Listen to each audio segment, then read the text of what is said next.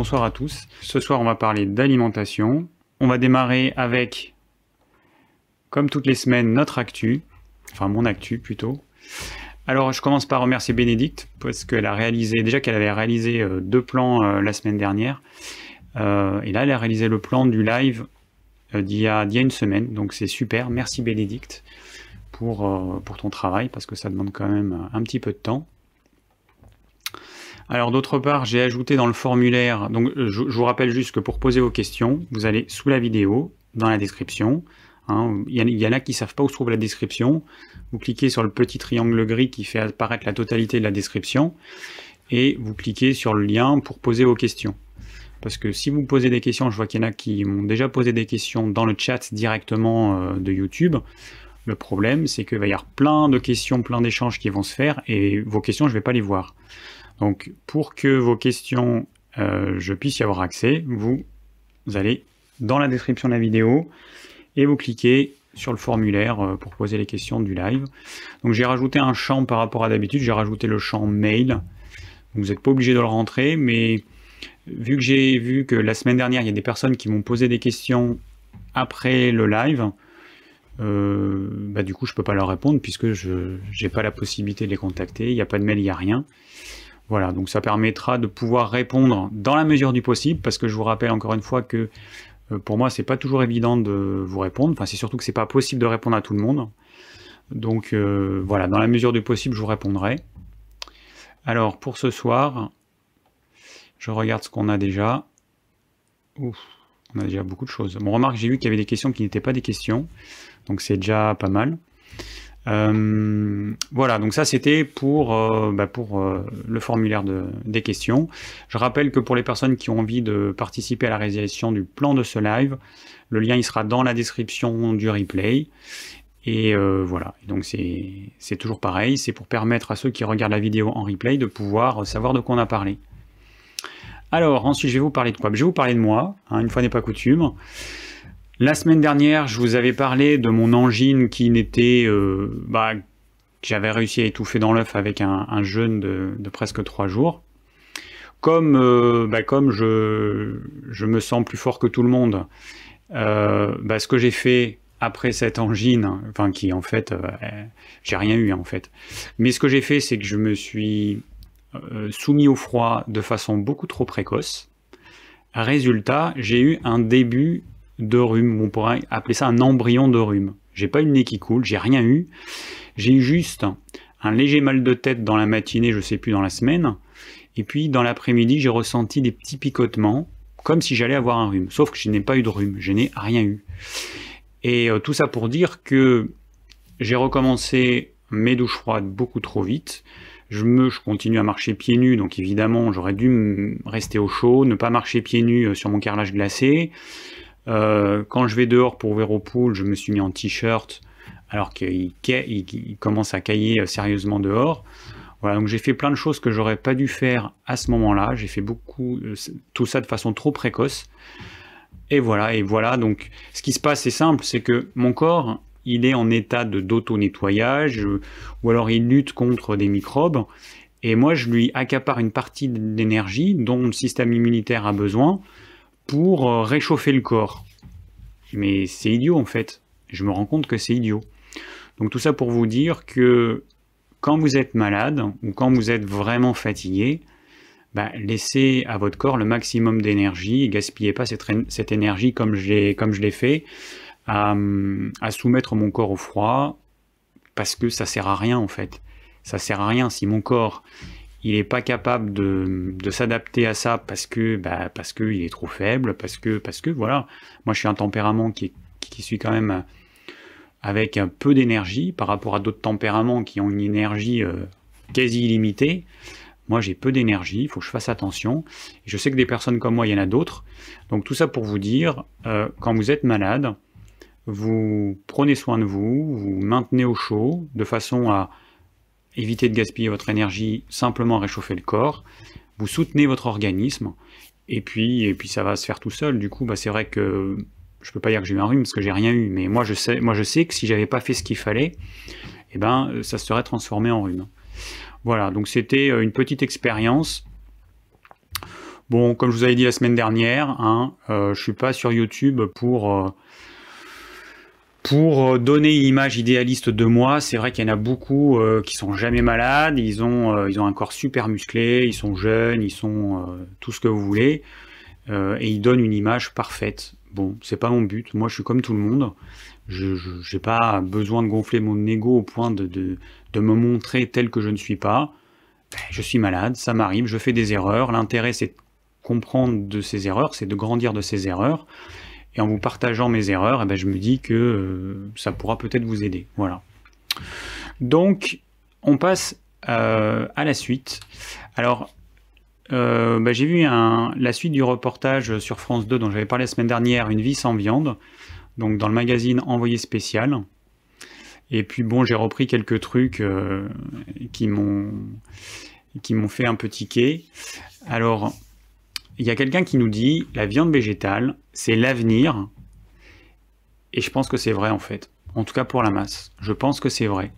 Je pense qu'on va avoir une masse de gens, enfin on va avoir la masse qui va manger euh, bah, cette merde, parce qu'il n'y a pas d'autre mot. En fait, ce que, les industriels nous font, c'est vraiment une grosse merde. On part de protéines, euh, enfin on part de végétaux à la base. Ensuite, on passe ça dans une machine, dans une grande usine, dans un laboratoire pour en sortir une protéine végétale qui n'a strictement aucun goût, qui est insipide. Alors on fait en sorte qu'elle ait la texture de la viande, l'arôme de la viande à coup d'arômes chimiques, de colorants, de tout ce que vous voulez. On rajoute plein d'additifs, mais vraiment le bon produit industriel euh, euh, que je déconseille euh, complètement. Et puis ça, on le donne à la masse. Les gens vont penser qu'ils font du bien à leur corps les véganes vont être contents, les végétaliens vont être contents, et puis même les omnivores vont être contents. À terme, cette protéine végétale va être moins chère que la viande, évidemment. Mais, euh, mais voilà. Et, d'ailleurs, moi, ça me fait penser au film Soleil Vert. c'est un vieux film de science-fiction euh, des années, euh, je pense, 70, peut-être fin 70. alors, dans ce film, ben, il n'y a plus d'animaux, enfin, où ça devient quelque chose d'hyper rare quand je me rappelle un moment du film, pourtant j'ai vu il y a très longtemps, euh, il y a un morceau de viande, de viande rouge, qui, est aussi précieux qu'un lingot d'or d'aujourd'hui. Et euh, bah, pour ceux qui n'ont pas vu le film, hein, bah, à la fin, en fait, on se rend compte qu'on recycle les, euh, morts pour en faire de la nourriture, sous forme d'espèces de, de, petites galettes de couleur verte, hein, pour ça qu'on appelle ça le soleil vert. Euh, et, on donne ça à manger euh, aux humains. Voilà. Donc ça me fait penser à ça. Alors ça va être une protéine végétale évidemment au départ, mais je sais pas pourquoi ça me fait penser à ça. Je pense que on va nous donner à manger des produits en nous faisant croire que c'est bon pour la santé, que c'est bon pour la planète, qui vont nous rendre encore plus malades. Ouais. Un bel avenir. Bon, il y en a qui ont vu euh, le film Soleil Vert. Je ne l'ai pas vu depuis très très très très très longtemps. Mais bon, euh, je me rappelle quand il se douche, euh, euh, l'acteur principal qui se douche, il est chez des riches, chez une riche, je crois. Il prend une douche, quelque chose qu'il n'avait pas fait depuis des dizaines d'années, si mes souvenirs sont bons. Voilà. Alors après, dans le documentaire, donc d'un côté, on a la protéine végétale, non, la viande, non, la, enfin si la protéine végétale, on la viande végétale, il y a, le, il y a les laits végétaux, et maintenant, on va dire la viande végétale, qui n'a rien à voir avec de la viande, c'est juste que voilà, on essaie de copier euh, au mieux. Et ensuite, il y a la culture de la viande. Hein. donc, euh, on prend des cellules musculaires euh, de vache et puis on les cultive dans un labo. Alors, le premier steak, il valait, je sais plus combien, 100 000 ou 200 000 dollars ou euros, je me souviens plus, enfin un prix faramineux, je crois que c'était dans les 200 000. Et, donc, ils arrivent à, faire en sorte que le process il soit de plus en plus au point pour faire euh, bah, des cellules euh, des cellules musculaires de vache qu'on reproduit comme ça en labo. Alors, euh, ça pourrait paraître bien, parce que du coup, il n'y a pas de souffrance animale, et ça, je trouve ça vraiment très bien. Je peux rien dire contre, hein, évidemment. Mais le problème, c'est qu'on va se retrouver à dépendre de, de sociétés, de multinationales, de laboratoires, pour qu'on puisse se nourrir, ce qui me paraît quand même être un gros gros problème. Il, va y avoir euh, des grands monopoles, et puis on peut imaginer que euh, bah, la qualité bah, c'est ces sociétés qui vont décider de la qualité de ce qu'on va manger, on n'aura plus le choix. C'est ces sociétés qui vont décider du prix. Et euh, voilà, c'est ça qui me pose problème. Alors tout le monde peut avoir des poules, tout le monde peut avoir des poulets, tout le monde peut se faire ses œufs. Hein, dans les pays en voie de développement, dans les pays pauvres, j'ai vu des documentaires où ils avaient des petites cages de poules dans leur appartement. Euh, donc tout le monde peut avoir ça. Par contre, cultiver euh, des cellules musculaires de vache, non, ça tout le monde ne peut pas le faire. Voilà, donc ça va être... Ben, c'est ce qu'on est en train de créer, donc c'est l'avenir, ça va arriver, c'est sûr à 100%. Mais euh, bon, voilà, moi ça me fait un peu peur. Alors, euh, ah, j'ai un truc dans l'œil. Alors ensuite, dans, ce documentaire, euh, il y, a, aussi un truc qui est mis en lumière, c'est certains chiffres que sortent les véganes ou les végétaliens. Donc il y a un chiffre qu'on trouve notamment sur YouTube qui est diffusé, c'est que pour faire un kilo de viande euh, de bœuf, il faudrait 15 000 litres d'eau. 15 000 litres d'eau, c'est-à-dire 15 mètres cubes d'eau pour faire 1 kg de viande de bœuf. Alors je sais pas combien pèse une, une vache, 500 kg, 800 kg, je sais pas. Mais c'est, enfin, ça fait beaucoup quand même. Hein. Alors dans le documentaire, ils disent que l'INRA a calculé euh, la quantité d'eau qui était nécessaire pour faire 1 kg de bœuf eh ben, c'est entre 50 et 700 litres selon le mode d'élevage. Donc un élevage euh, extensif, c'est-à-dire un petit éleveur qui a 30 ou 40 vaches, qui va faire brouter dans, ses pâturages, enfin dans ses champs, et eh ben lui il va consommer 50 litres d'eau euh, par kilo de bœuf. Voilà, donc ça veut dire que bah, si un bœuf il fait, supposons qu'il fasse 1000 euh, kilos, une tonne, eh ben, il va consommer en tout, entre la naissance et l'abattage, 50 000 litres d'eau. Voilà, on est quand même très loin du chiffre avancé par certains. Alors peut-être que ce chiffre de 15 000 litres d'eau, c'est peut-être vrai pour l'élevage hyper industriel en Amérique du Sud. Euh, et à ce moment-là, donc il y a les vaches qui sont parquées en plein soleil il n'y a pas d'herbe, il n'y a rien, on leur donne des croquettes à manger, on les asperge d'eau pour les rafraîchir parce qu'il fait tellement chaud qu'il faut bien les rafraîchir. Euh, peut-être que dans ces élevages, effectivement, il faut 15 000 litres d'eau pour faire 1 kg de bœuf, peut-être.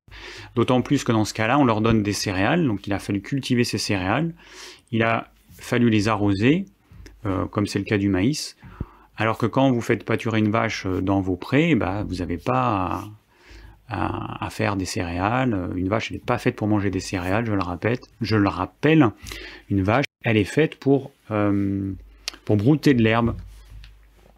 Et je sais plus si je vous l'avais dit, mais euh, la vache, quand elle broute de l'herbe, les bactéries qui sont dans son premier estomac vont transformer les fibres en acide gras. Et, du coup, bah, ce, qui, euh, ce qui nourrit la vache en énergie, c'est du gras. C'est pas du, sucre comme on aurait pu l'imaginer. Non, c'est du gras. Voilà, donc euh, ben voilà pour ce documentaire qui était, qui était intéressant, que j'ai trouvé sympa. Alors, euh, alors ensuite, il y avait quelqu'un qui m'avait posé une question, et oui, la semaine dernière, voilà. Quelqu'un qui m'avait posé une question. Donc la semaine dernière, on a parlé de la beauté, du vieillissement euh, anormal, euh, accéléré. Et donc... Ah non, alors c'est peut-être pas en direct. Non, je mélange parce que j'ai une autre question en dessous. Ok, j'ai pas mis d'espace, donc je crois que c'était la même chose. Alors, la question c'était est-ce que l'astragale est anti-vieillissement? Et moi j'ai répondu, bah non, moi ce que je conseille c'est les huiles parce que effectivement, c'est les huiles qui, dans mon expérience, plus de 20 ans, qui apportent un vrai effet visible rapidement sur la peau. Et depuis, j'ai lu un article sur l'astragale. Et l'astragale, en fait, c'est une plante qui est utilisée comme anti-vieillissement. Mais c'est un anti-vieillissement du corps et vous n'aurez pas forcément d'effet sur la peau, euh, comme euh, bah, ce à quoi s'attendent la plupart des personnes. Donc euh, l'astragale, oui, c'est une plante apparemment, d'après les études, qui a un effet anti-vieillissement, mais si vous voulez avoir un vrai effet visibles, prenez des huiles. Oméga 3 le soir, oméga 6 le matin ou le midi. Donc dans les huiles oméga 6 que je conseille, c'est l'huile d'onagre ou le mélange onagre et bourrache. Euh, alors je le répète, hein, c'est des choses qu'on vend sur notre site, vous pouvez trouver ailleurs, mais nous on vend ça sur notre site. L'huile d'onagre et l'huile de bourrache, ce sont des huiles qui sont fabriquées en France. Alors vous pouvez regarder un petit peu partout, vous n'allez pas en trouver beaucoup, parce que la quasi-totalité des huiles d'onagre et de bourrache, bio, pas bio, tout ce que vous voulez, elles viennent soit des pays de l'Est, soit d'Asie, soit d'Inde. Voilà, et nous on, a, on travaille avec un petit producteur français qui fait de l'onagre française, de la bourrage française, et nous c'est ce qu'on vend. Et ce qu'il y a d'exceptionnel dans ces huiles, c'est aussi qu'elles sont pressées euh, en fonction de la demande. Donc les huiles sont récoltées euh, courant de l'été, enfin les graines plutôt, elles sont récoltées courant de l'été. Le euh, producteur les stocke sous forme de graines et il va presser ces graines pour en faire de l'huile plusieurs fois dans l'année. Et là, du coup, on, a une huile, mais qui est la plus fraîche qui puisse exister. C'est pas possible d'avoir plus frais. Ce que font les gros, euh, industriels ou les gros fabricants d'huile, c'est qu'ils achètent des graines quelque part dans le monde, Asie, Inde, etc. Ils pressent ces graines, donc ils font une quantité massive d'huile. Ils rajoutent de la vitamine E dedans pour que cette huile puisse se conserver. Et cette huile, elle va être revendue euh, à des grossistes et euh, la conservation de cette huile, elle se compte en années. En, enfin, il y a des huiles qui peuvent, qui vont être, qui vont vous être vendues alors qu'elles auraient été pressées il y a 4 ans auparavant. Donc ça, c'est un problème euh, parce que du coup, il y a une partie des acides gras qui forcément, même en présence de vitamine E, vont se dénaturer. Voilà. Et du coup, nous, on a une huile euh, qu'on a au maximum un an. C'est-à-dire que là, l'huile que vous allez avoir là maintenant, c'est la production de cet été qui aura été pressée euh, bah là cet automne. Et voilà, c'est difficile, c'est pas possible de faire plus frais. Très sincèrement, euh, euh, c'est pas possible. Donc voilà, c'est quelque chose de particulier. Je crois que j'en avais pas parlé la semaine dernière. Voilà, et puis les oméga 3, bon bah c'est pareil, hein, on a ce qui se fait de mieux. une huile riche en oméga 3 qui s'appelle Omega V, qui est fait par la société Polaris, qui est le top du top en huile en, huile qu'on trouve en complément alimentaire. Voilà. Et alors, il y a des gens qui me demandent régulièrement, mais je trouve pas euh, tes produits. Mais le lien, il est dans la description de toutes les vidéos. Je marque euh, mes compléments alimentaires et puis il y a un lien. Hein, euh, donc, bon, alors je réponds par mail, mais vous avez tout dans la description. Hein. Ok, alors, alors je vais répondre à une question qui m'a été posée et qui me semble intéressante. Euh, bonjour David. Alors c'est Sylvie qui me pose cette question. Bonjour David, j'ai regardé la replay beauté, jeunesse, euh, vieillissement, etc. À un moment donné, il y est question des oméga 3, 6. Je suis dans le doute car je croyais qu'il n'était pas favorable de consommer des oméga 6, donc qu'il fallait limiter. Pouvez-vous m'éclairer? Alors, donc là, il faut que, que j'éclaircisse les choses. Les oméga 3 et les oméga 6 sont vitaux, indispensables, essentiels. Ok? Ensuite, ce qui pose problème, c'est l'excès d'oméga 6 par rapport aux oméga 3. Dans notre société actuelle, euh, on, cultive des plantes qui sont hyper riches en oméga 6. Du soja, du tournesol, euh, du, bah, euh, du cartame, enfin l'huile de cartame, du maïs, l'huile de maïs, l'huile de pépins de raisin, voilà, etc. Toutes ces huiles, elles sont hyper riches en oméga 6. Ensuite, on va donner euh, des céréales qui sont riches en oméga 6 aux animaux d'élevage, donc ils vont faire du gras riche en oméga 6. Euh, les œufs des poules, pareil, vont être riches en oméga 6 parce qu'on les nourrit euh, à base de soja et de maïs essentiellement. Et au final, on a une alimentation qui nous apporte énormément d'oméga 6 et peu d'oméga 3. Donc du coup, moi je vous dis, limitez dans votre alimentation au maximum vos apports en oméga 6 parce qu'il y en a déjà beaucoup trop. Là, on parle, alors, et l'oméga 6 que vous allez trouver dans votre alimentation, c'est l'acide linoléique. Voilà, c'est celui-là qu'on a en trop grande quantité. En théorie, on est censé transformer cet acide linoléique en acide gamma-linolénique. Cet acide gamma-linolénique, c'est lui qu'on va trouver dans l'huile d'onagre et dans l'huile de bourrache. Il se trouve que il y a la théorie et il y a la pratique, et on se rend compte dans la pratique que beaucoup de gens sont incapables de faire cette transformation parce qu'ils n'ont pas certains oligoéléments qui jouent le rôle de cofacteurs, certaines enzymes sont inactivées à cause de cette carence en oligoéléments, et du coup la réaction biochimique ne se fait pas. Donc on reste à l'état euh, d'acide linoléique et on n'est plus capable de transformer celui-ci en acide gamma-linolénique. D'où l'intérêt de prendre de l'huile d'onagre et de bourrache. Voilà. Alors, la quantité, ça c'est aussi un truc qui m'est très régulièrement euh, posé comme question ou remarque. On me dit, mais est-ce que 6 capsules, c'est enfin, énorme Alors, je réponds, 6 capsules, ça fait donc une capsule, ça fait 500 mg. Si jamais vous les ouvriez, que vous les mettiez dans une cuillère à café, vous verriez que ça fait à peine une cuillère à café rase d'huile ce qui reste une quantité quand même euh, dérisoire. Il y a des gens qui ont peur de grossir en prenant ce type d'huile, mais il n'y a aucune chance. Vous prenez n'importe quel petit morceau de beurre, enfin n'importe quel euh, plat que vous mangez, vous aurez 10 fois plus d'huile. Ça, c'est une huile précieuse que vous prenez en petite, quantité parce qu'elle va vous apporter certains nutriments dont votre corps a besoin, notamment votre système euh, immunitaire, votre système hormonal, votre système nerveux et votre peau et que pour que votre peau puisse en bénéficier, il faut que vous en apportiez une quantité suffisante, parce que la peau, elle arrive en dernier. Il y a d'abord le système nerveux, le système hormonal et le système immunitaire qui sont prioritaires. Si vous en apportez trop peu, votre peau, elle n'aura pas son quota, et du coup, bah, vous n'aurez aucun effet euh, visible. Donc, pas d'inquiétude avec euh, les oméga 6 qu'on a dans l'huile de nagre. La quantité est faible, et puis surtout, c'est un oméga 6 très particulier, l'acide gamma-linolénique. Donc voilà. Alors, euh, ensuite, ah oui, il y avait Carole qui m'avait, euh, donc une Carole, euh, enfin quelqu'un qui s'appelle Carole, qui m'avait dit aussi, euh, oh rien à voir avec les huiles, après recoupement de plusieurs de vos vidéos, je voudrais vous faire une suggestion. Je pense que la trop grande quantité de jus de légumes en hiver vous refroidit, donc la cause de mon angine dont j'avais parlé la semaine dernière, et vous fatigue. Je peux me tromper, mais ça vaut le coup de les diminuer.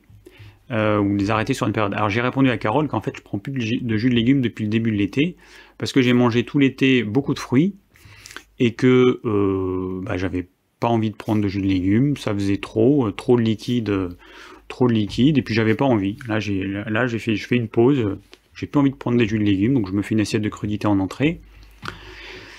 les siestes, alors si je fais des siestes, c'est parce que je dors mal, voire très mal. Enfin là, là ça va un peu mieux. Mais euh, quand je dors très mal, euh, quand je suis réveillé des dizaines de fois la nuit, parce que je me retourne euh, constamment, et voilà, je dors mal.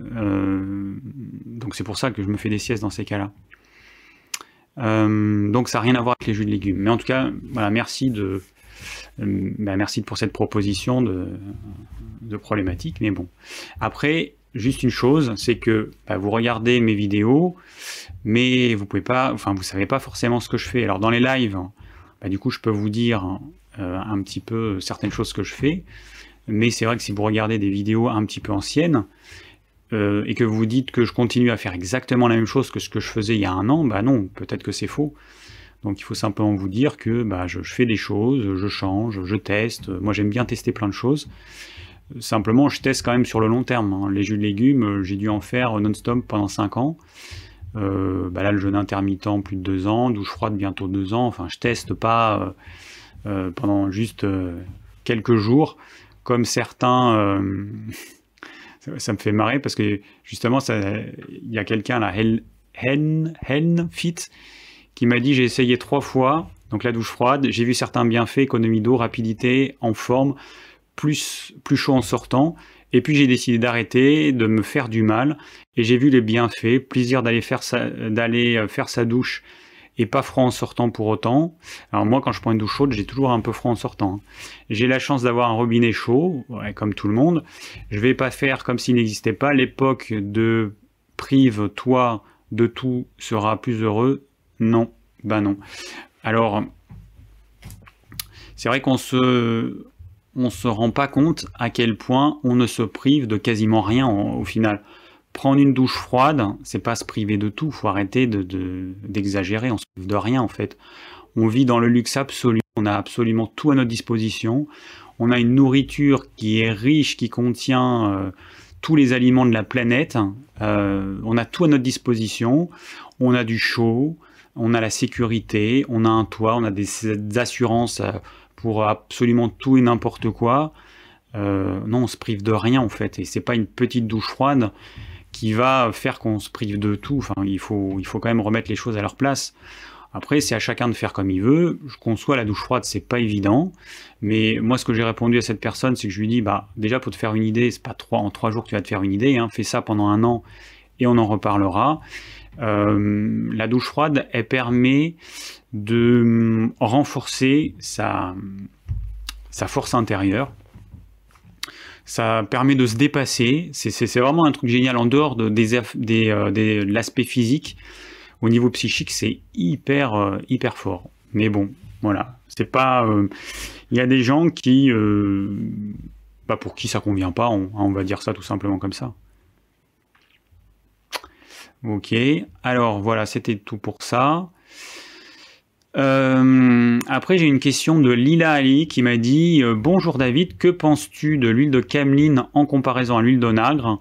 Merci. Alors, j'ai répondu, ce sont deux huiles qui sont complètement différentes et complémentaires.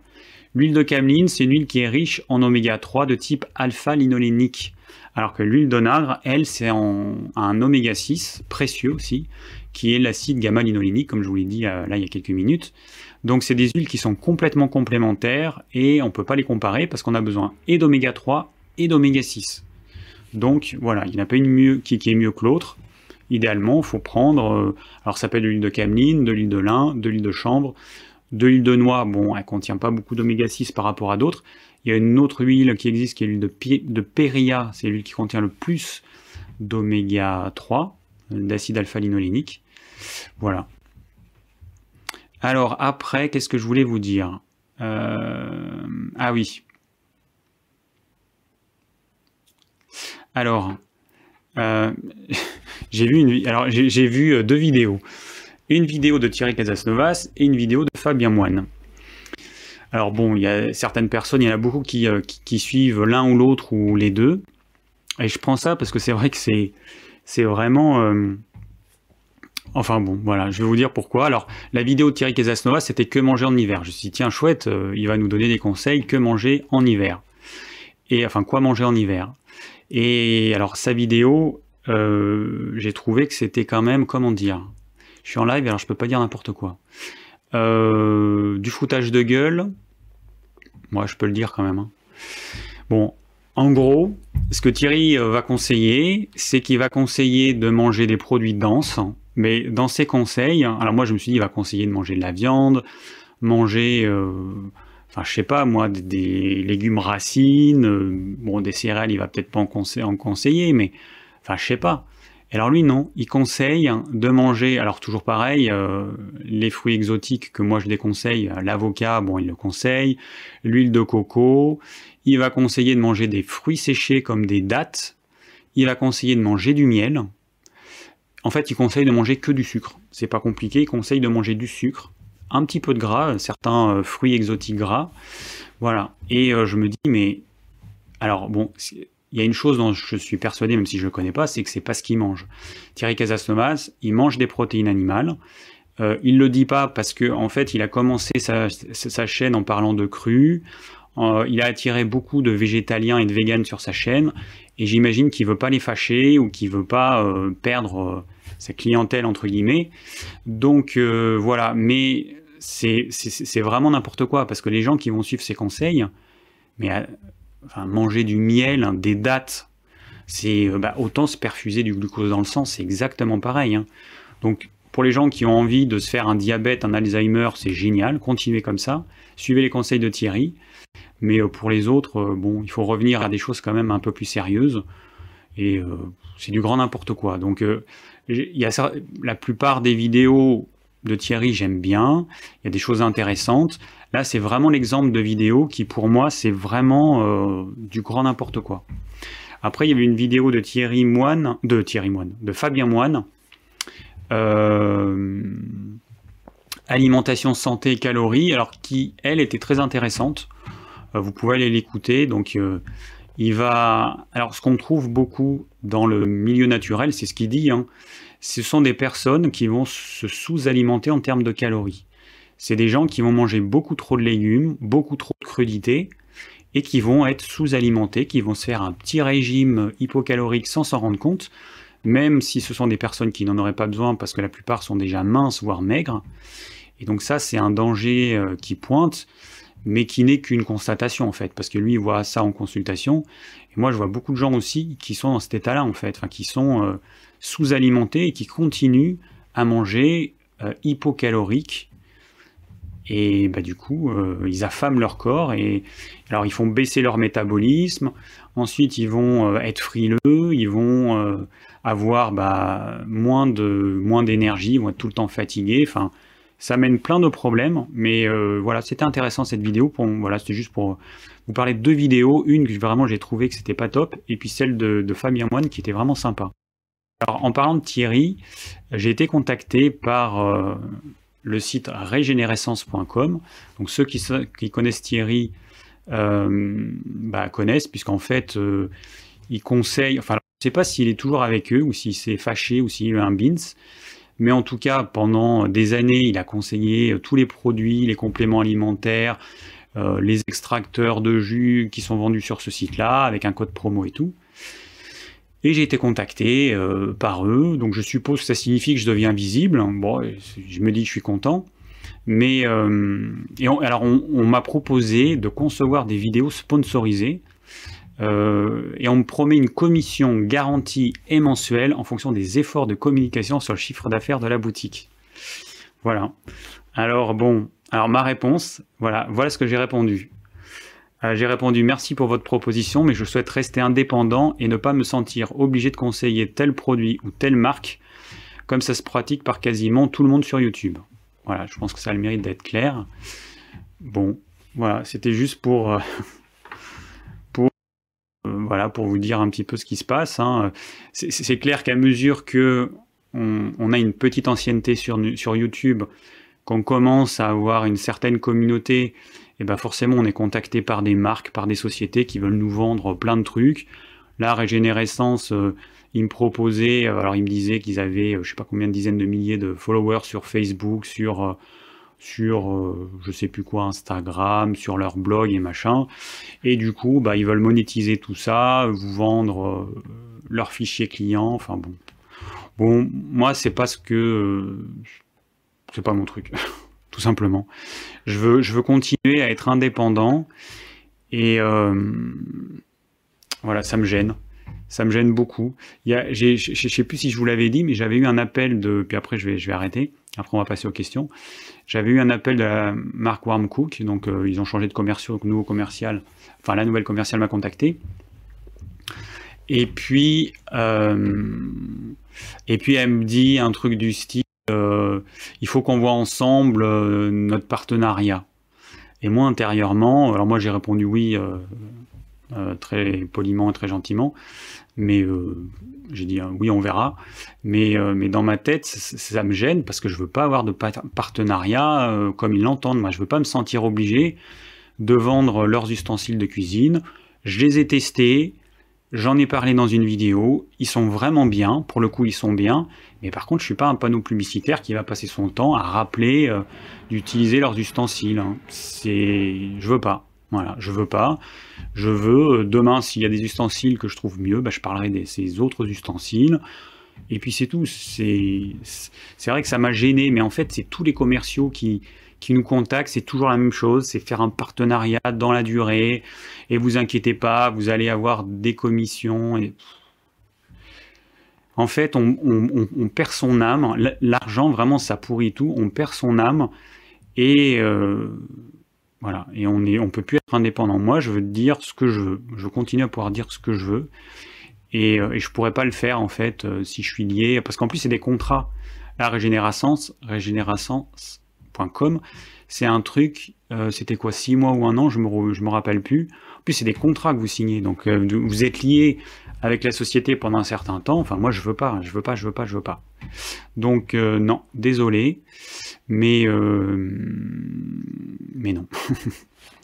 voilà, donc je pense que j'ai tout dit. Je, regarde un petit peu ce que j'avais prévu de dire. Ok, tout dit.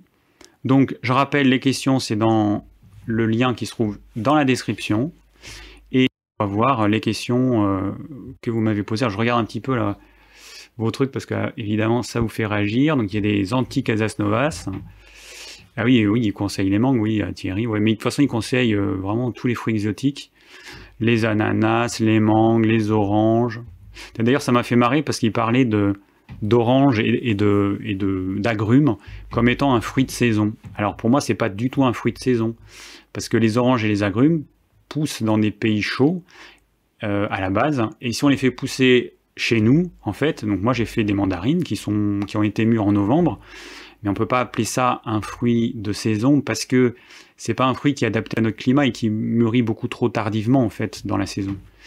Donc euh, l'orange et la mandarine sont des fruits de saison dans les pays chauds où ça pousse naturellement, mais pas chez nous. Et c'est pas parce que nous euh, on l'importe en hiver qu'on peut considérer ça comme un fruit de saison. Pour moi, c'est un fruit qui est à contre-saison par rapport aux besoins du corps parce que c'est hyper acide, ça refroidit énormément le corps, et on a besoin de tout sauf de ça. Et ceux qui me parlent de vitamine C, je leur réponds qu'il y a plus de vitamine C dans, 100 grammes de chou que dans 100 grammes d'orange, et que le chou, lui, n'est pas acide, il n'est pas sucré, et que euh, en termes de santé, c'est incomparable les bénéfices du chou par rapport à l'orange.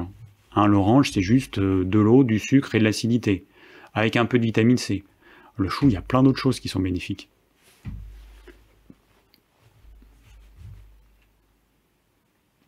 Il y a Sandra qui me dit j'adore les fruits.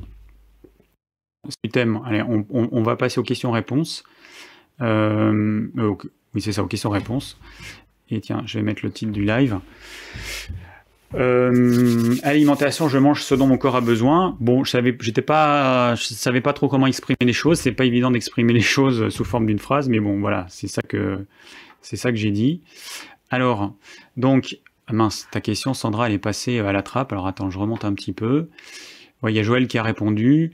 Euh, il y a quelque chose que je comprends pas. Moi, j'adore les fruits. Tu les déconseilles après les repas comme dessert. Alors, quelle est leur place et quand peut-on manger?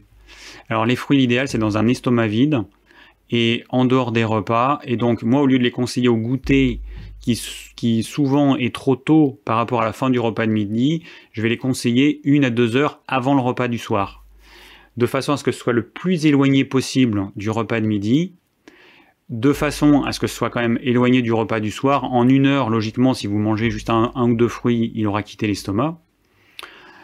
Ça, c'est le top. Les fruits, euh, je rappelle juste qu'en termes de chronobiologie, la vitamine C est la mieux assimilée entre 17 et 18 heures en fin d'après-midi. Donc manger de la vitamine C, de la des agrumes le matin, c'est du gâchis. Il vaut mieux les manger à ce moment-là. Et il y a une autre raison aussi, c'est que l'acide du fruit va être mieux oxydé, donc transformé en énergie par le corps, pour ceux en tout cas qui y arrivent. C'est pas le cas de tous les tempéraments. En fin d'après-midi. Donc encore une autre raison pour manger des fruits euh, à ce moment-là. C'est pas juste euh, comme ça pour euh, parce que ça me fait plaisir de vous dire de manger des fruits à ce moment-là.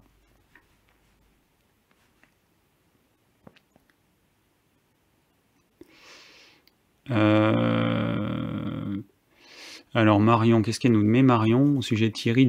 Thierry, dit qu'il mange de la viande. Alors il a dit qu'il mangeait de la viande, mais c'est hyper rare. Sauf que moi, ce que je trouve pernicieux, c'est que dans, quand il fait une vidéo quoi manger en hiver, au lieu de conseiller tout ce qu'on peut manger, je trouve que conseiller que du sucre et un peu de gras et beaucoup de produits exotiques, c'est pas top. Mais c'est mon avis, hein, ça n'engage que moi. Euh, Thierry a été clair sur la vente et la promotion de produits dans la vidéo faite sur lui qui s'appelle Chez Thierry, euh, faite par je ne sais qui. Euh, bah, je ne l'ai pas vu, mais bon, Thierry il a fait plus de 1000 vidéos. Donc forcément, s'il parle dans une seule vidéo de ça, c'est peut-être un petit peu léger, mais bon. Enfin bon, voilà, bon, ok. Voilà, c'était. Euh, j'essaie de voir en même temps assez rapidement ce qui se dit. Euh, bon, il y en a qui n'aiment pas Thierry, je vois. Alors, il y a Joël qui nous dit les fruits se digèrent en 30 minutes, donc une heure, c'est bon. Alors, juste une chose, ça c'est un ordre de grandeur. Hein. C'est vrai qu'on me dit souvent, euh, pourquoi tu conseilles, enfin pourquoi tu dis que les fruits se digèrent en une à deux heures? Ben, Parce que moi je parle d'expérience. Et enfin je parle d'expérience et ça dépend de la quantité que vous mangez et de votre feu digestif. Il y a des personnes qui ont un feu digestif qui est beaucoup plus fort hein, que d'autres, qui vont me digérer plus vite. Et puis il y a des personnes qui ont un feu digestif très très très éteint et du coup qui vont mettre peut-être 3 heures, 4 heures à digérer une pomme. Donc nous ne sommes pas tous égaux, mais ça dépend de la quantité. Entre manger une pomme et manger deux pommes, trois poires et deux kakis, forcément le temps de digestion ne sera pas long. Donc ce qui compte, c'est que vous ayez à nouveau faim. Voilà, que vous ayez à nouveau vraiment faim. Une fois que vous avez mangé vos fruits, là vous pouvez vous dire a priori euh, que, que, c'est bon. Mais si vous n'avez pas faim, ne mangez pas. Si vous n'avez pas faim, votre estomac n'est pas prêt à recevoir des aliments, donc euh, c'est pas la peine d'y mettre des choses dedans. Alors, il y a Drose qui me dit Salut David, tu as une bonne mine. Mais écoute, merci, c'est gentil. Hein? On fait euh, de son mieux. Surtout que là, je sais pas comment est l'image, mais bon, je suis, enfin, je suis pas au mieux parce que là, je peux pas me faire des réglages comme je le fais quand je fais des vidéos. Là, forcément, euh, c'est en direct et voilà, c'est la, caméra qui me, qui me, bah, qui me montre tel que je suis, quoi. Bon, allez, on passe aux questions. Hein. Alors, j'ai vu qu'il y avait déjà pas mal, mais certaines, c'est pas des questions. Alors, Patrice. Euh, ah, mais Patrice, tu me poses une question qui a rien à voir et qui est d'ordre médical, donc. Euh, bon, Comment protéger sa prostate contre l'hypertrophie après 50 ans? Alors, euh, alors c'est quelque chose qui touche beaucoup d'hommes, mais bon, c'est un sujet qui est vaste, qui mériterait une vidéo, et puis euh, je ne sais pas quoi te répondre. Euh, alors, dans les compléments alimentaires, il y a des choses qui fonctionnent comme l'huile de pépin de courge. Euh, donc ça, c'est quelque chose qu'on vend sur, notre site. Mais après, moi, évidemment, avant de passer au complément alimentaire, ce que je vais te conseiller, bah, c'est de faire du jeûne, de, bah, de changer ton alimentation, parce que je ne sais pas ce que tu manges. C'est d'avoir un minimum d'activité physique. Moi, c'est ça que je conseille avant tout. Alors, je ne sais pas si c'est ça que tu cherches à entendre ou si tu veux des, des petites recettes. Alors, si tu veux une recette à l'huile de pain de courge, Sinon, moi, je t'invite quand même à plutôt euh, faire des jeûnes, à faire euh, tout un tas de choses qui vont changer du coup complètement ton hygiène de vie. Alors Sylvie, tu me poses une question, je fais des sinusites à répétition, que pensez-vous qu'il est possible de faire? Mais je vais te dire la même chose. Hein. Tu as ton alimentation qui te convient pas, ça c'est manifeste. Je te conseille de jeûner, quelle que soit la problématique que tu aies, dès que c'est des inflammations, le jeûne c'est vraiment magique. J'aime pas utiliser ce mot magique, mais euh, quand vous avez des douleurs depuis des années, quand vous faites un jeûne de quelques jours et que les douleurs disparaissent, c'est quand même assez bluffant. Donc le jeûne, moi je trouve c'est quand même quelque chose de génial. Ça coûte rien, tout le monde peut le faire, quel que soit l'âge. C'est juste de faire à son rythme. Au début, on commence par euh, une demi-journée, on pousse de quelques heures la fois suivante, puis petit à petit, comme ça, on avance. Il n'y a aucun risque en faisant comme ça. Évidemment, vous n'allez pas vous faire un jeûne de 15 jours comme ça du jour au lendemain. Bon, euh, voilà, après, euh, moi je te conseille de faire ça. Après, on peut toujours conseiller des compléments alimentaires, des machins, mais c'est pas ça que je, je préfère te conseiller. Des choses, revoir ton alimentation, parce que c'est clair qu'il y a des choses qui vont pas. À mon avis, tu dois manger trop de trucs acides, peut-être trop de fruits, trop de trucs qui te refroidissent. Euh, peut-être trop de crudité, euh, je sais pas, trop de céréales peut-être. Donc euh, bon, je peux pas, je, suis pas, je suis pas devin, hein, je peux pas savoir ce que tu fais. Alors Nicole, très bien ce live, merci. Bon, alors donc c'était un encouragement pour le live de ce soir. Ok. Alors ensuite Corinne, voyons, voyons, voyons.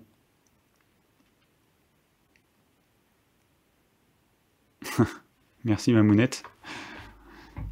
Regardez la peau de visage de Thierry Casasnovas et de David, il n'y a pas photo. Voilà. C'est vrai que, enfin, je, rebondis là-dessus parce que dans le monde euh, crudivore, végétalien, vegan, euh, végétarien, enfin, franchement, les, les têtes d'affiche de tous ces de tous ces courants, euh, de tous ces modes alimentaires, quand vous regardez, euh, bah, leur corps, il, il souffre. Hein. manifestement, il souffre. Hein. Il y a des choses qui qui vont pas. Hein. Quand quelqu'un vous dit, euh, comme Irène Grosjean qui, qui, nous dit que manger des fruits à volonté, des, choses crues à volonté, bah, c'est l'idéal. Manger des noix de cajou à n'en plus finir, de l'avocat. bon, bah, quand on voit elle et sa fille, quand on voit elle, il y a un petit bout de temps déjà, et, puis sa fille qui a que la soixantaine, euh, ça fait peur quand même. Hein. Donc euh, c'est un indice. Après, on peut imaginer que des gens aient fait des erreurs par le passé, que maintenant ils fassent ce qu'il faut. Bon, euh, sauf que quand ils continuent à faire ce qu'ils ont fait par le passé, toujours les, mêmes choses, et quand on voit ce que ça donne, voilà, c'est un bon moyen pour vous de, de voir si ce que la personne dit, ça tient la route ou pas. Hein, euh, c'est clair que si j'avais plein de boutons partout, si j'avais une sale peau euh, grise, euh, bah, vous pourriez vous dire que mes conseils, ils valent rien, hein, et vous auriez tout à fait raison. Parce que le minimum, c'est quand même que moi j'implique ce que je conseille. alors moi j'ai fait cette chaîne pour ça, hein, c'est pour partager mon expérience personnelle et celle en tant que thérapeute. Bon, voilà, c'est un minimum, quoi, qui est un minimum de reflet sur moi par rapport à ce que je dis. Alors Corinne qui me dit euh, Bonsoir David, comment connaître justement les besoins alimentaires de notre corps? Sommes-nous tous différents sur ces besoins? Merci pour tous ces lives passionnants chaque mardi. Bonne soirée. Alors comment connaître les besoins alimentaires de notre corps? Ça, bon, je le dis à chaque fois, hein. est-ce qu'une vache, euh, elle va se poser cette question?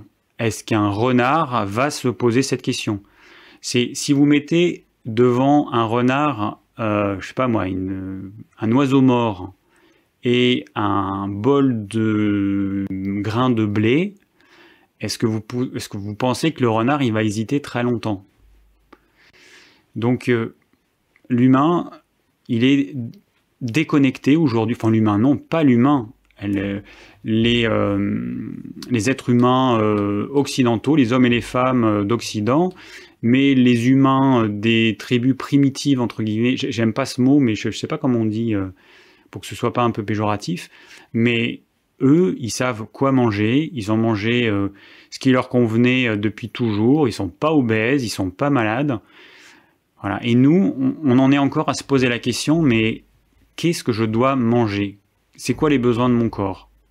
Bon, déjà, on peut se dire que les produits industriels, qui sont faits pour enrichir les industriels, mais pas du tout euh, euh, pour euh, notre santé, hein, puisque le but d'un industriel, c'est qu'on mange de, sa saloperie à volonté, sans aucune limite, sans avoir de, sensation de satiété. C'est le but de l'industriel. Hein. C'est pas, pas de faire en sorte qu'on soit en pleine santé. Donc du coup, il faut bien se dire qu'il va rajouter tout ce qu'il peut dans ses produits pour qu'on ait envie d'en manger encore et encore et encore. Donc tous les produits euh, industriels, transformés, ultra transformés, ça, c'est pas fait pour nous. Même si on peut en manger de temps en temps, parce que encore une fois, je veux pas vous donner l'image de quelqu'un qui est rigide, qui est euh, fermé sur tout. Moi, quand je suis invité par des amis, je le dis, je le redis, je mange ce qu'il y a. Euh, si c'est bon, j'en reprends. Si c'est pas bon, bah, je me resserre pas mais quand même je fais honneur euh, à ce qu'on m'a préparé. S'il y a des chips, j'en mange. Quand je reçois des amis à la maison, bah, j'achète des chips, j'achète des saloperies, euh, voilà, mais ça reste très ponctuel. Donc ce sont des produits industriels ultra transformés qui vont empoisonner mon corps, j'en ai conscience, mais dans la mesure où ça reste très ponctuel, ça pose pas de problème et moi je veux pas rentrer dans euh, une espèce de religion fermée. Si vous voulez, l'alimentation idéale de l'humain, hein, si on raisonne comme ça, ce serait quoi? Ce serait des protéines animales euh, d'animaux qui ont mangé la nourriture qui est prévue pour eux, euh, sans aucun produit chimique, ni, antibiotiques, ni hormones de croissance, ni tout ce que vous voulez. Ça, c'est l'idéal. Des animaux sauvages, euh, des œufs, Produits laitiers, euh, pas top, mais bon, s'ils étaient euh, faits comme il faut, de temps en temps, pourquoi pas, mais bon, ce serait une option plutôt qu'autre chose. Des légumes crus, des légumes cuits avec une cuisson qui respecte le légume au maximum, évidemment. les céréales, ça reste un aliment de comment dire de famine, enfin de anti-famine. Euh, c'est pas un aliment euh, dont on a besoin. C'est plus un aliment qui est utile pour nourrir une population, pour nourrir un pays, pour nourrir euh, un peuple. Mais voilà, moi si je devais me nourrir, je ferais pas, je, m'amuserais pas à cultiver du blé parce que vous vous rendez pas compte tout le boulot que ça demande de cultiver du blé, de le moissonner, de, euh, le moudre. Enfin bon, ça demande un boulot monstre. Alors que quand vous faites des patates ou des patates douces ou n'importe quel légume racine, vous le mettez en terre, vous le récoltez, vous le conservez euh, sans problème jusqu'à la saison suivante. Et, euh, et puis c'est beaucoup plus simple. Hein. Les céréales, c'est vraiment compliqué. Les légumineuses, c'est plus simple. Certaines légumineuses, comme les haricots, bon, c'est plus simple. Là encore une fois, c'est pas, c'est pas un truc euh, indispensable. Les trucs indispensables, c'est vraiment protéines animales de qualité, euh, fruits, légumes, euh, tout type de légumes, hein, que ce soit les légumes racines, légumes feuilles, etc. Voilà, ce serait ça une alimentation idéale. Des produits bruts, avec un peu d'oléagineux. ouais, voilà. Et du coup, plus on s'éloigne de ça, plus ça peut poser problème. Alors les céréales, j'en mange de temps en temps. Là, par exemple, j'ai mangé, euh, tout à l'heure, j'ai mangé du riz noir. Enfin, c'est une variété de riz qui est noire. Hein. Il y a plein de variétés de riz. Euh, j'ai mangé quoi? J'ai mangé des filets de sardines fraîches. Et avec un bouillon de légumes que j'avais fait euh, quelques jours auparavant. Des légumes. Voilà, des noix, noisettes en dessert de la saison que j'ai acheté là euh, près de chez moi. Et voilà, un peu de chocolat noir aussi. Euh, donc, alors les besoins, pour répondre à ta question, c'est à toi de voir, mais en gros, tu, tu, prends, euh, suivant ton tempérament, si tu es frileuse, tu vas pas manger de fruits en hiver, mais en gros, légumes crus, peu si tu es frileuse, un peu plus si t'es pas frileuse légumes cuits, légumes racines, des céréales euh, complètes de temps en temps, des légumineuses de temps en temps, protéines animales de qualité, du bon gras. Moi, je conseille l'huile d'olive. Il y en a plein qui conseillent l'huile de coco, mais je ne sais pas pourquoi. Euh, intuitivement, il y a un truc qui passe pas avec l'huile de coco. Je ne sais pas pourquoi. C'est censé être bon, d'après certains. D'après d'autres, c'est censé être le poison. Euh, un poison à cause de sa richesse en acides gras saturés. Euh, donc là, voyez, voilà. moi je suis comme vous, je me retrouve face à un dilemme. D'un côté, on me dit que l'huile de coco c'est super bon, de l'autre côté, on me dit que c'est un poison, et moi, intuitivement, il y a quelque chose qui me gêne avec l'huile de coco. C'est-à-dire que ceux qui me disent que c'est bon, je les entends, mais je ne sais pas pourquoi j'ai pas envie d'en manger. J'ai pas envie de manger l'huile de coco. Alors en dehors du fait qu'au niveau écologique c'est pas top, mais j'ai pas envie d'en manger. Voilà. Donc euh, je me fie à mon ressenti et du coup je n'en mange pas pour la cuisine. C'est aussi simple que ça. Essayez de faire ça, essayez de jouer au jeu de euh, je déconnecte ma, mon intellect et j'essaie de, de, me connecter à mon intuition et de voir ce qui est bon pour moi. Si sur la table, je mets de l'huile d'olive, de l'huile de colza, de l'huile de tournesol, etc., vers laquelle je suis attiré. Alors après, il y a euh, bah, les considérations d'oméga 6, euh, d'oméga 9, euh, donc l'huile d'olive, etc. Mais essayez de voir si on vous dit que tel truc est super bon, est-ce que vous, vous avez envie d'en manger maintenant? Ce serait pas mal en fait que vous fassiez ça. Bon, donc sommes-nous tous différents sur ces besoins? Alors, on doit manger, enfin, suivant les tempéraments, il y a certains tempéraments qui vont manger le même type d'aliments. Après, c'est à chacun de moduler les quantités en fonction de ses besoins. Entre deux personnes comme moi, une personne comme moi qui fait, euh, je sais pas, du marathon, du trail, je sais pas quel sport hyper intense, et puis moi qui ai une activité physique qui est quand même assez réduite, c'est clair qu'on va pas manger la même chose, pourtant on a le même tempérament, donc supposons même tempérament, même âge et tout, euh, forcément, on n'aura pas la même alimentation. Il y aura les mêmes bases, simplement, on va euh, prendre tel groupe d'aliments en quantité différente. Voilà. Mais l'alimentation, c'est quelque chose de personnel.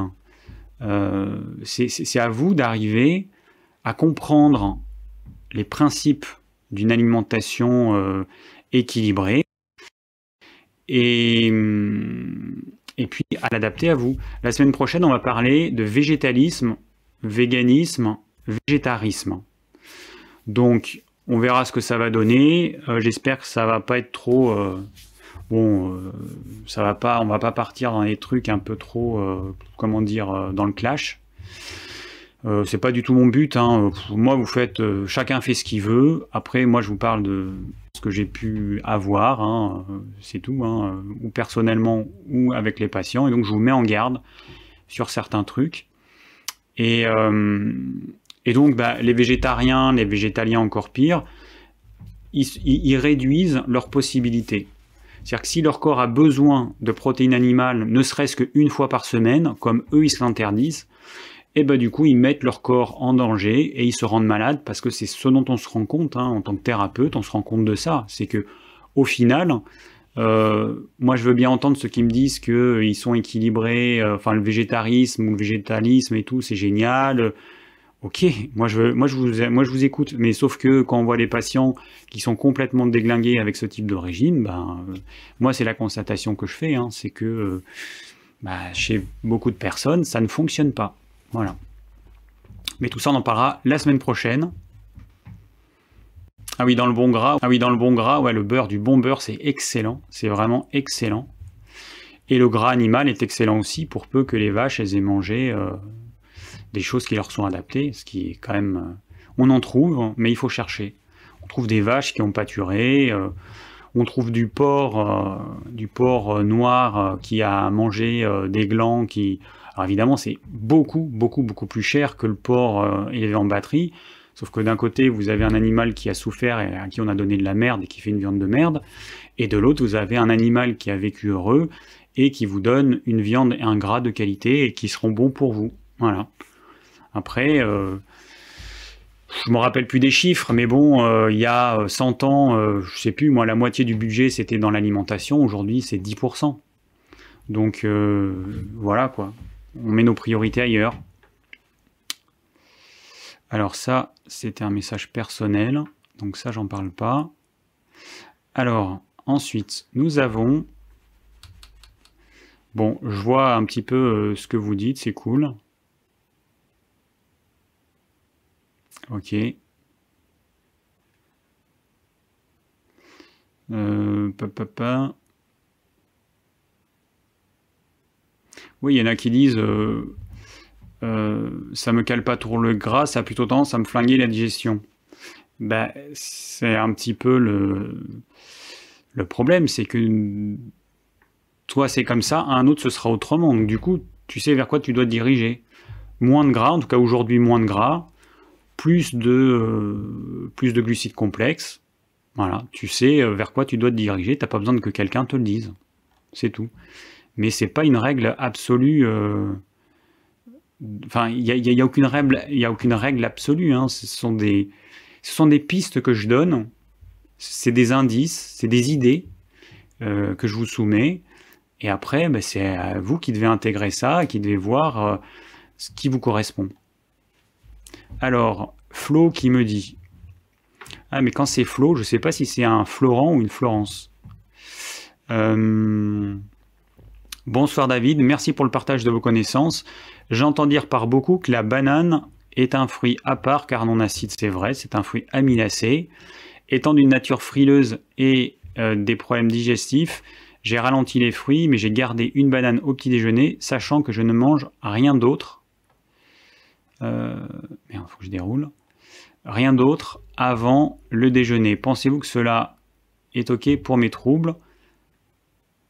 Pas encore identifié fibro ce jeudi. Ok. Alors, donc effectivement, la banane, c'est un fruit qui n'est pas du tout acide.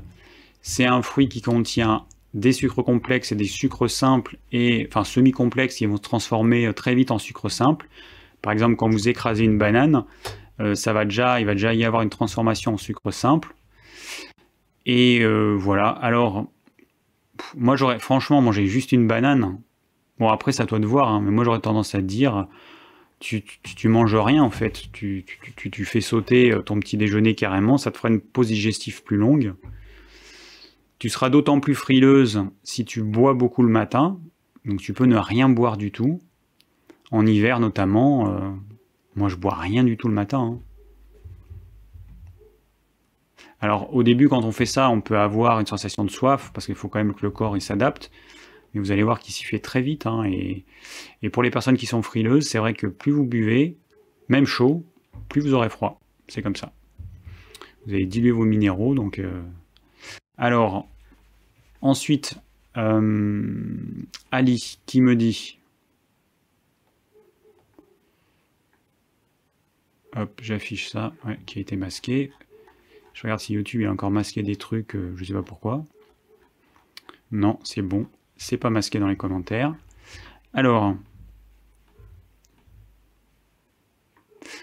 Ensuite, euh, Ali qui me dit.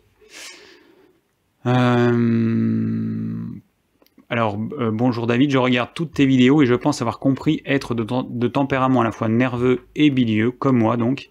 Est-ce que c'est possible d'avoir un peu des deux? Oui, oui, oui, moi je suis comme ça. Quelle alimentation me conseilles-tu? Y a-t-il des moments plus propices que d'autres pour me nourrir? Je n'arrive pas à définir si je suis plus du matin ou du soir. Je mange deux copieux repas par jour, midi et soir, et une collation avant un des deux repas, selon mon appétit. En général, c'est un fruit frais. C'est le seul moment où j'en mange. Bah écoute, ça me paraît pas mal. Euh, il faut quand même que tu arrives à repérer la sensation de faim, hein, la vraie faim. Il faut que tu arrives bien à la repérer. Moi, je vais vous donner un exemple. Euh,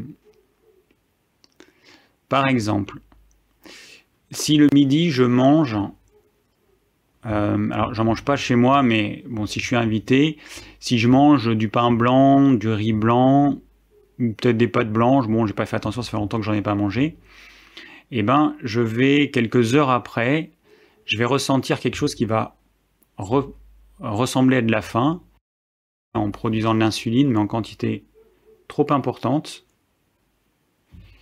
Alors attendez, je regarde juste un truc. Euh, ouais, c'est ça qui devrait pas être allumé. Voilà, je vois juste... Euh, mis, on ressent une faim, le corps nous envoie une, faim, mais pour nous inciter à remanger du sucre. Mais notre estomac n'est pas vide pour autant. Donc Ok. Voilà.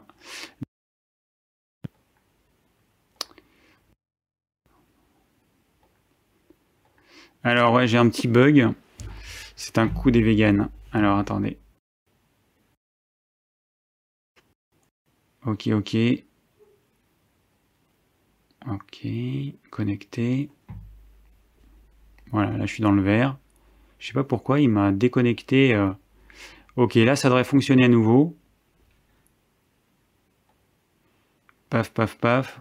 Ouais, je suis fluide. Ouais, il m'a déconnecté de mon téléphone.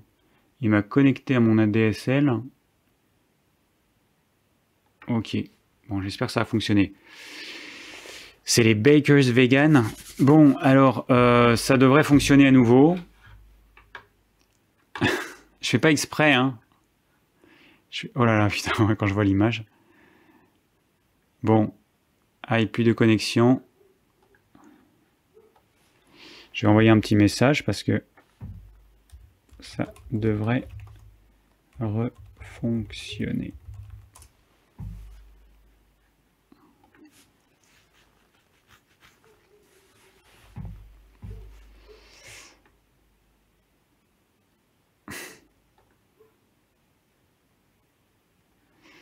Alors, ok, vous m'entendez, ça c'est cool. Là, ça devrait fonctionner logiquement. Hein. Est-ce qu'on est revenu, est-ce qu'on est revenu à la normale? Ok. Ouais, bon, comme je disais, en fait, euh, bon, voilà, toujours problème technique. Euh, je sais pas pourquoi. Mon ordinateur, il s'est déconnecté de ma connexion euh, sur le mobile et il s'est mis sur ma connexion ADSL qui est hyper lente. alors, bon, j'en étais où ouais, Riz blanc, hypoglycémie, tout ça. Arrivez à repérer votre vraie faim. Euh, là, il y a quelqu'un qui me demande euh, conseilles-tu le sans gluten et pourquoi? Alors, je conseille pas les produits industriels sans gluten, parce que c'est vraiment de la saloperie encore une fois. Je conseille les aliments qui les, les produits bruts qui naturellement ne contiennent pas de gluten. Les légumes racines ne contiennent pas de gluten. Le sarrasin ne contient pas de gluten. Le riz ne contient pas de gluten. Les légumineuses ne contiennent pas de gluten, etc., etc. En fait, le gluten, il y en a très peu. Sauf que parmi les quelques céréales, elles sont omniprésentes, mais il y a beaucoup plus de produits sans gluten. Enfin, des produits bruts. Ah mince, c'est encore un gros bug. Il y a quelqu'un qui me dit toujours rien. C'est ça le direct, bah ouais. Alors, pourquoi ça bug encore? Alors attendez, bougez pas. Alors attends, est-ce que là ça... Ah bah je vais me mettre sur mon téléphone sinon. Attends. Je vais me mettre sur mon téléphone.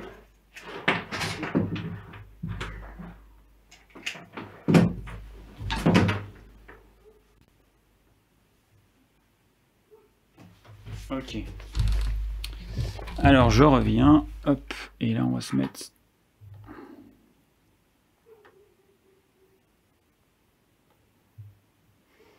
Bon, ouais, c'est ma connexion qui déraille, je suis désolé, je sais pas pourquoi ça fait ça. Je vais essayer. Voilà, Ok. Donc je viens de changer, en fait j'ai deux téléphones avec deux opérateurs différents et je voilà, je passe d'un l'un à l'autre. Le mien il marchait pas, j'ai dû en prendre un autre et là je pense que ça va mieux fonctionner. Ah oui, il y a quelqu'un qui dit appuyez sur la touche F5 pour rafraîchir votre écran. Là je pense qu'on est bon. Paf, paf, je bouge. J'ai l'air un peu triso quand je fais ça, mais en fait c'est pour voir si c'est fluide en fait sur le retour. Bon, Allez, on revient. Euh, voilà, donc le sans gluten.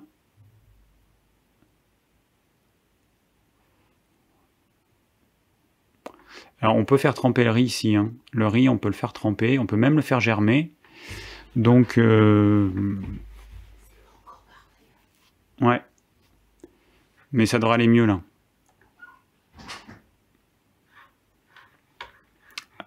Bon, c'est peut-être pas parfait, mais bon, allez hop. Rafraîchissez la page au cas où. Hein. Vous appuyez sur la touche F5, vous cliquez sur le petit, euh, dans la barre d'adresse en rond, il peut y avoir un petit rond comme ça avec une flèche qui se mord la, enfin qui, je sais pas comment on dit, en rond. Vous rafraîchissez votre écran et euh, et bah du coup, euh, voilà, normalement ça devrait régler le problème. C'est galère en fait, c'est ces histoires techniques, mais bon. Ça, je vais fermer. Et ça, je réouvre.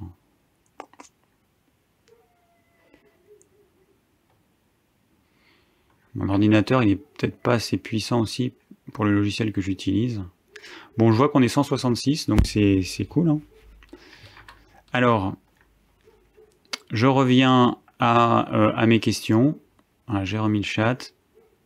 Alors le trempage, hein, euh, trempage, c'est euh, en général c'est une nuit pour les céréales dures comme ça. Et ensuite vous pouvez faire germer votre riz. Le riz complet il germe. Moi je fais des, petits germes comme ça là, de, de, quelques millimètres. On fait germer le riz. Euh, alors est-ce qu'il est plus digeste? Très sincèrement, je sais pas. Franchement, il y en a qui disent des trucs, mais je pense qu'ils ont trop fumé avant. Euh, moi, j'ai pas remarqué en fait, j'ai pas remarqué de différence. Euh. je pense que si on faisait tester à l'aveugle un riz germé, un riz pas germé, à des personnes qui disent qu'elle germe avec le truc germé, je pense qu'il y aurait aucune différence. Mais bon.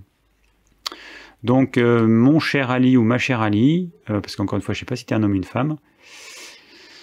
Euh, on n'a pas tous la même quantité d'énergie matin, midi et soir. Donc il y a des gens qui vont mieux digérer le matin, d'autres mieux le midi, d'autres mieux le soir. À toi de voir à quel moment tu digères mieux un repas euh, identique. Et, euh, puis voilà, et après... Euh, Après, je pense que tu fais, ça m'a l'air pas mal du tout. Hein. Donc a priori, continue comme ça. Euh, si ça te réussit, il euh, n'y a pas de raison que, que tu changes, tout simplement. Alors, ok, on est bon Ouais. Alors, autre question.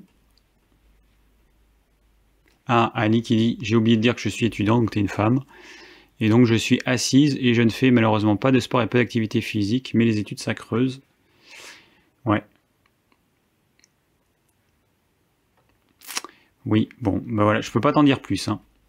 Alors ensuite on a Viviane. Bonsoir David, j'ai 36 ans, j'ai arrêté la pilule il y a deux ans environ et j'ai maintenant des cycles anarchiques avec absence de règles, de montée de température et d'ovulation. Je perds aussi beaucoup mes cheveux. Ils sont très ternes et manquent de matière. Il y a 2-3 ans, j'ai aussi changé complètement mon alimentation qui se rapproche de la diète cétogène, mais moins stricte, et en suivant tous vos conseils. Je pratique également le jeûne intermittent avec un seul repas par jour. Depuis un mois, j'ai commencé une cure onagre et bourrache, j'ai acheté sur votre site, et je mange du poisson trois fois par semaine. Je commence à avoir des améliorations, notamment moins de cheveux qui tombent et des cheveux plus brillants et doux. Donc c'est super, euh, c'est bien, c'est rapide, c'est, enfin bon après c'est dans l'ordre de grandeur, hein. quelques semaines à quelques mois, euh, mais on voit des améliorations vraiment rapidement. Donc euh, je suis content euh, que quelqu'un puisse témoigner de ça déjà. la peau moins sèche, mes cycles ont redémarré. Sur le dernier live, je, vous ai entendu parler du zinc cuivre pour rééquilibrer l'hypophyse et ça m'a interpellé, sachant qu'à l'âge de 1 an environ, on m'a prescrit une semaine de cortisone pour soigner une angine ce qui a complètement détraqué mon organisme, en particulier l'hypophyse selon un naturopathe. Et en quelques jours, j'ai énormément grossi. Suite à ce traitement, mon appétit n'a jamais diminué et même augmenté, moi qui avais un appétit d'oiseau auparavant. J'ai été en gros surpoids jusqu'à mes 20 ans, n'en pouvant plus de cet état, j'ai suivi des régimes stricts qui, grâce à ma détermination, ont fonctionné. J'ai donc perdu 30 kg, je pèse aujourd'hui 53 kg pour 1m63. Je pratique régulièrement du HIIT et du renforcement musculaire. Que pensez-vous de ma situation? Et pensez-vous que le zinc cuivre apporterait quelque chose de plus à ce que j'ai déjà? Avez-vous des conseils à me donner Je vous remercie infiniment pour tout ce que vous faites. C'est vraiment très utile pour nous et merci d'avance pour la réponse. Bon, oh, putain, j'avais pas vu que c'était aussi long. Euh, alors, eh ben, euh, je pense que ce que vous faites, c'est très bien, Viviane. Euh, pas grand-chose à dire. Ce qui... Alors, ce qui est bien, c'est que vous voyez déjà des résultats, parce qu'il y en a qui ont tendance à dire, oui, bah, les résultats, faut être patient, faut attendre six mois, un an. Non, en fait, quand vous faites ce qu'il faut, ça doit être quand même assez rapide. Donc euh, là, ça montre que vous êtes sur le bon chemin. Alors, est-ce que le zinc cuivre, euh, vous en aurez besoin? Bon, vous pouvez vous faire une cure d'un mois de zinc cuivre, ça peut valoir le coup, sachant qu'on ne fait pas des cures euh, longues comme l'huile d'onacre. Le zinc cuivre, en fait, il a un intérêt sous forme de petites cures de 1 à 2 mois. Un bouchon le matin à jeun. ça peut valoir le coup dans votre cas, effectivement c'est pas évident en fait. Hein, de... Moi, j'aime pas trop conseiller euh, trop de produits. Bon, euh, avec ce que vous me décrivez, je pense que ça vaut le coup de, faire une cure d'un ou deux mois. Alors, euh, Alex qui me dit, donc question suivante, hein. je regarde un petit peu ce qui se dit de l'autre côté. Ça a l'air d'être plus fluide là. Est-ce que c'est le cas ou pas? Bon, là j'ai l'image en retour qui est complètement bloquée. Bon, je sais pas. Ok, alors, euh, donc on a dit Alex, bonjour, Julien Vénession préconise d'éviter de consommer certains aliments pour éviter que les intestins ne deviennent une passoire. Ces aliments sont tous les fromages, donc la caséine, les pommes de terre, les piments, la tomate, les médicaments anti-inflammatoires non stéroïdiens. Quel est ton avis? Alors, sauf erreur de ma part, Julien Vénesson, ce n'est qu'un journaliste, enfin qu'un, c'est pas, c'est pas pour diminuer, mais ce n'est qu'un journaliste, ce n'est pas un thérapeute, à moins qu'il euh, y ait des choses que je sache pas, mais du coup, il n'a pas euh, le retour direct des gens. Donc par contre, il a fait beaucoup de recherches, il a écrit des livres qui sont très intéressants, mais il faut... Euh, la différence, c'est qu'un journaliste, en fait, il va puiser ses informations dans les études, dans les autres livres, et qu'un thérapeute, bah, il lit aussi beaucoup, mais il est confronté euh, à ses patients qui euh, vont répondre ou pas à certaines préconisations. Et c'est comme ça qu'on se rend compte qu'il y a des choses qui sont écrites et qui ne fonctionnent pas ou pas chez tout le monde.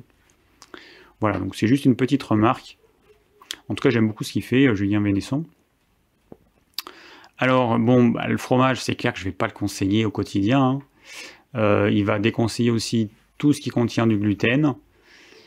Euh, les pommes de terre, euh, pourquoi il déconseille les pommes de terre, je ne sais pas. Donc le piment, il déconseille parce que c'est, ça va, ça va. pour vous expliquer en fait, la couche de cellules qui tapisse l'intestin euh, l'intestin grêle. Euh, entre deux cellules, on appelle ça une jonction serrée. Et le piment, il a la particularité bah, d'écarter en fait l'espace entre deux cellules. Hum, mais il n'empêche, alors du coup, bah, ça peut faire passer des molécules indésirables dans le sang. Mais apparemment, le piment, il a des vertus quand même qui sont assez intéressantes et je ne sais pas pourquoi. Les peuples qui mangent du piment, ils sont protégés contre certains trucs, alors qu'on pourrait imaginer que le fait que ça rend l'intestin poreux, que ça devrait favoriser du coup des maladies inflammatoires chez ces peuples alors que ce n'est pas le cas. Alors pour le piment, je sais pas. Entre l'étude qui nous dit que le piment il a telle action euh, sur euh, les cellules intestinales et la réalité, eh ben euh, voilà. Moi je mange un peu de piment. Je mange de l'ail, je mange de l'oignon, des choses riches en soufre, du radis noir, etc. Euh, je déconseillerais pas le piment du coup. Euh, voilà, moi je vous parle d'expérience. Euh, après, bah, il a peut-être raison. Hein. Il a peut-être raison chez certaines personnes, Julien Vénesson, chez bon nombre de personnes, j'en sais rien. Après, c'est à vous de voir. Mais on peut pas faire de généralité absolue en fait. Alors Alex toujours qui me dit manger du riz nous expose-t-il à l'arsenic? Bah ça dépend d'où vient ton riz. C'est clair que le riz qui est fabriqué en Asie, qui n'est pas bio, il y aura plus de chances qu'il contienne de l'arsenic. Mais encore une fois, le maître mot, c'est de varier son alimentation. Moi, pendant des années, j'ai mangé du riz, alors c'était du riz bio, j'ai mangé du riz tous les jours, pendant des années et des années et des années. Maintenant, euh, bah, j'arrête. Hein, ça fait un petit moment, j'arrête. Je j'alterne un coup du riz, un coup euh, là j'ai fait, je vais faire germer des lentilles, donc je mangerai, je vais les faire cuire, hein. mais je mangerai des lentilles. Un autre jour de la patate douce locale, hein, c'est pas de la patate qui vient d'Espagne ou de je sais pas où, patate douce du Tarn-et-Garonne. Euh, un autre jour, je vais manger quoi Des pommes de terre, etc. Et je tourne, voilà, je tourne. Un autre jour du sarrasin. C'est ce que je vous conseille de faire, alterner. Parce que si quelque chose vous pose problème, ou pose problème euh, en général parce que c'est pas un, truc idéal, eh ben vous ferez pas de mal. Alors pourquoi faut-il limiter les produits laitiers? Euh, 82 je t'invite à regarder la vidéo que j'ai faite sur les produits laitiers. Je ne vais pas répéter encore et encore. Les produits laitiers, c'est pas fait pour, euh, nous. Sont des aliments plaisir. Si on n'avait pas le choix, hein, si on n'avait que des produits laitiers à, consommer en, tant que protéine animale, ok, mais c'est pas notre cas. On a du poisson frais, on a de la viande fraîche, on a des œufs frais, on a, on a tout à disposition. Donc le produit laitier, c'est vraiment quelque chose qui n'est pas nécessaire et qui pose problème chez beaucoup de personnes. Comment on s'en rend compte quand on est thérapeute? Ben, vous avez un patient qui arrive avec des problèmes, vous lui dites arrêtez les produits laitiers, il revient vous voir un mois après et il y a tout un tas de problèmes qui ont disparu. Donc on se dit forcément, vraisemblablement, le, produit laitier vous posait problème.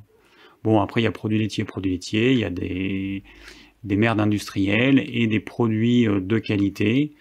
Bon, mais moi, mon conseil, c'est voyez ça comme un aliment plaisir et surtout pas au quotidien. Bonjour, que conseillez-vous pour le petit déjeuner des enfants? J'ai fait une vidéo là-dessus. Ma fille de 5 ans mange une tartine de pain complet ou intégral avec purée de cacahuètes ou amandes. Sur son pain, la confiture au miel me, me paraissent pas l'idéal. Bah ouais, c'est clair. J'avoue que je manque d'idées pour diversifier, pour éviter les céréales et autres gâteaux. En boisson, quel est l'idéal? Bah, En boisson, l'idéal, ce serait une tisane.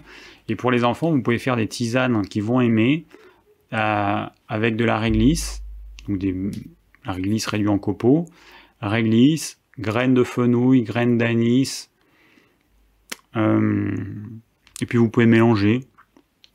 Ça amène un petit côté sucré sans qu'il y ait de sucre, que les enfants aiment bien. Euh, voilà, vous pouvez... Une tisane d'épices, c'est pas mal. Après, il y a les flocons d'avoine, qui sont très bien. On peut mettre flocons d'avoine, eau, pincée de sel, un peu de sucre complet, un peu de chocolat noir. Ça, c'est vraiment apprécié des enfants. Après, on peut faire des galettes salées aux flocons d'avoine. J'ai fait des recettes dessus. Vous allez sur la chaîne et vous regardez dans la playlist recettes de cuisine. Mais euh, voilà, essayez de regarder un petit peu les, vidéos que j'ai faites, parce qu'il y a déjà des choses que j'ai abordées. Voilà, il y en a qui, qui confirment ça. Alors, Louisa, bonjour David, que pensez-vous de l'ortie de l'ail des ours disponible en version séchée en magasin bio? Euh, Alors le problème c'est que le, fait de déshydrater une plante, ça fait perdre tout un tas de nutriments. Et je sais pas si, euh, bah, je sais pas dans quelle mesure ça reste aussi intéressant.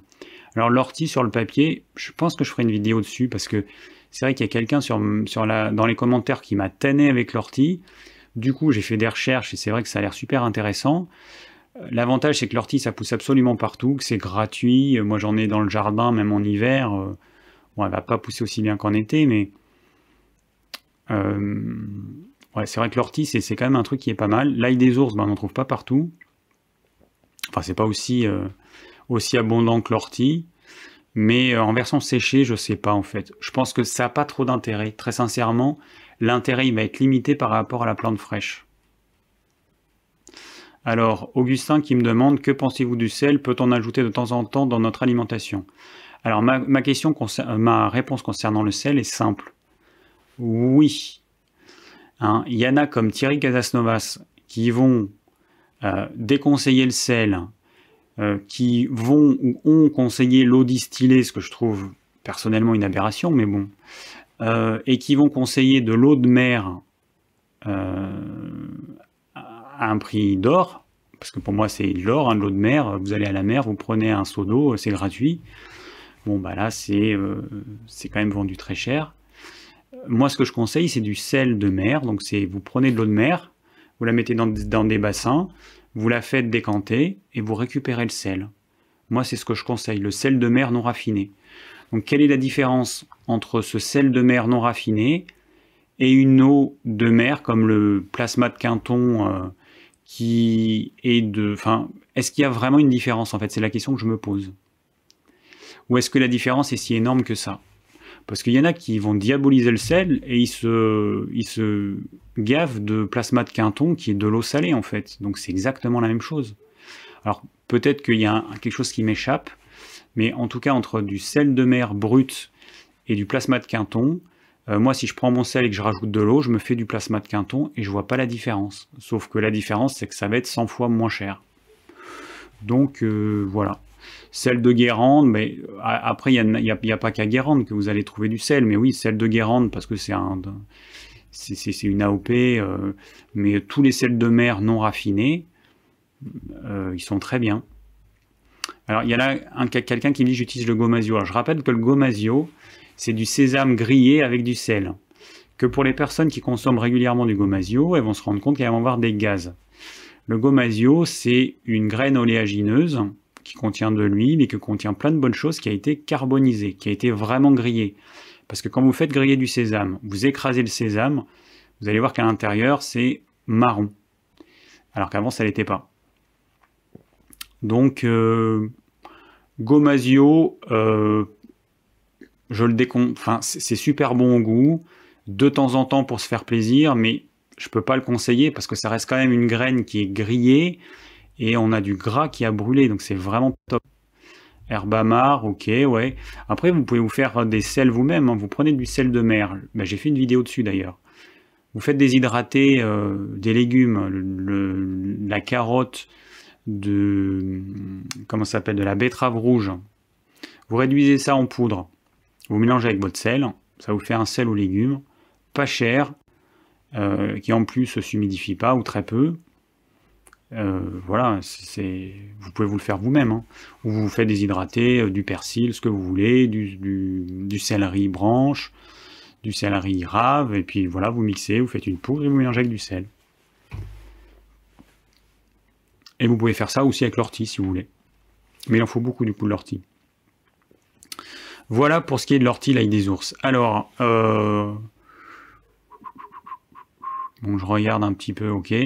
Bon, ce soir, ça va pas être trop possible de répondre à toutes vos questions, parce que là...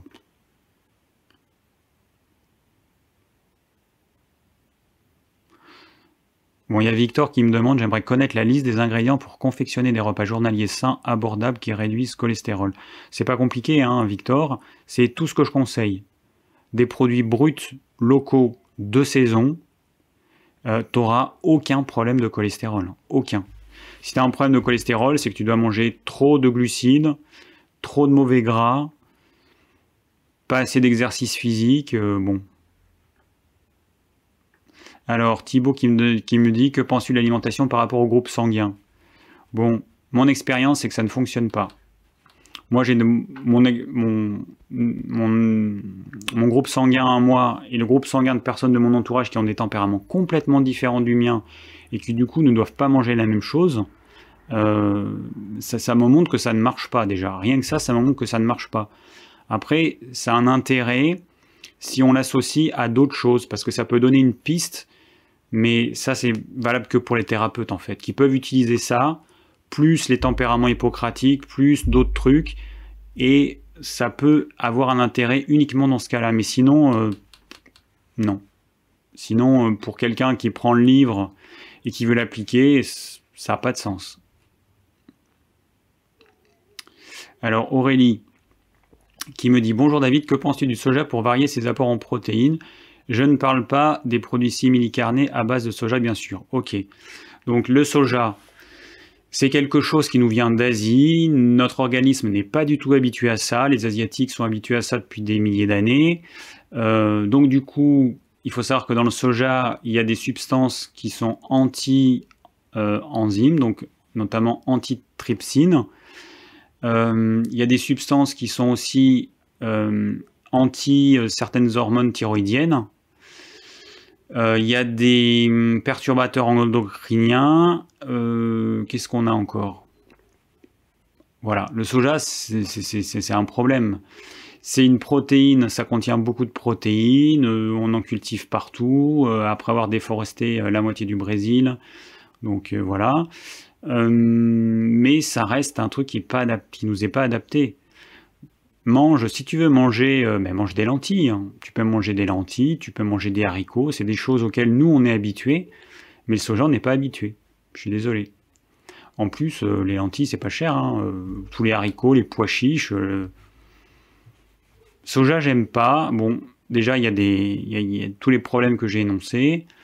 Bon, il y a le mode de culture. Enfin, il y a, plein de choses qui ne me plaisent pas avec le soja. Mais voilà, on n'est pas asiatique, on n'est pas adapté à ça. Alors ensuite, il y a Cédric qui me dit Que pensez-vous d'une consommation régulière de champignons? Une idée pour la cuisson pour ne pas perdre tous les, nutri tous les bénéfices de cet aliment bah, il, y a des, champignons qu'on peut manger cru, d'autres pas. Bon, champignon de Paris, évidemment, on peut le manger cru. Moi, ce que je fais, c'est que j'achète du champignon de Paris produit localement. Euh, la première semaine, cru sans problème. Puis s'il m'en reste, alors je, peux le faire cuire, je le fais cuire aussi. Mais s'il m'en reste, bah, comme il est un peu vieux, du coup je le fais cuire. Là je le mange plus cru. Mais bon, il y a plein de champignons, il y a des pleurotes, il y a euh, du shiitake que j'aime beaucoup cuit parce que c'est cru. Je, pense que c'est pas top le shiitake. Hein, je pense qu'il y a des trucs qui font qu'on peut pas le manger cru. Mais cuit c'est très bon et c'est beaucoup plus parfumé que, euh, que le champignon de Paris. Alors, en remplacement de la viande, ça va être compliqué quand même. Hein. Euh, il ne faut pas oublier que la notion de quantité de protéines, le plus souvent, c'est dans les aliments secs. Par exemple, quand on vous dit que dans les lentilles, vous avez 24% euh, de protéines, c'est les lentilles sèches. Mais personne ne mange des lentilles sèches. On les mange cuites ou hydratées. Des lentilles germées ou des lentilles cuites, il y a 8% de protéines. Donc du coup, là, c'est voilà, plus du tout les mêmes chiffres. Hein. Euh, pour les champignons, c'est pareil. Un champignon, c'est surtout de l'eau. C'est majoritairement de l'eau. Donc euh, pour arriver à avoir son quota en protéines, ça va être compliqué. Hein. Enfin, au moins répondre à ses besoins sans aller dans les chiffres officiels. Alors comment l'intégrer régulièrement en remplacement de la viande? Donc euh, Cédric nous parle des champignons.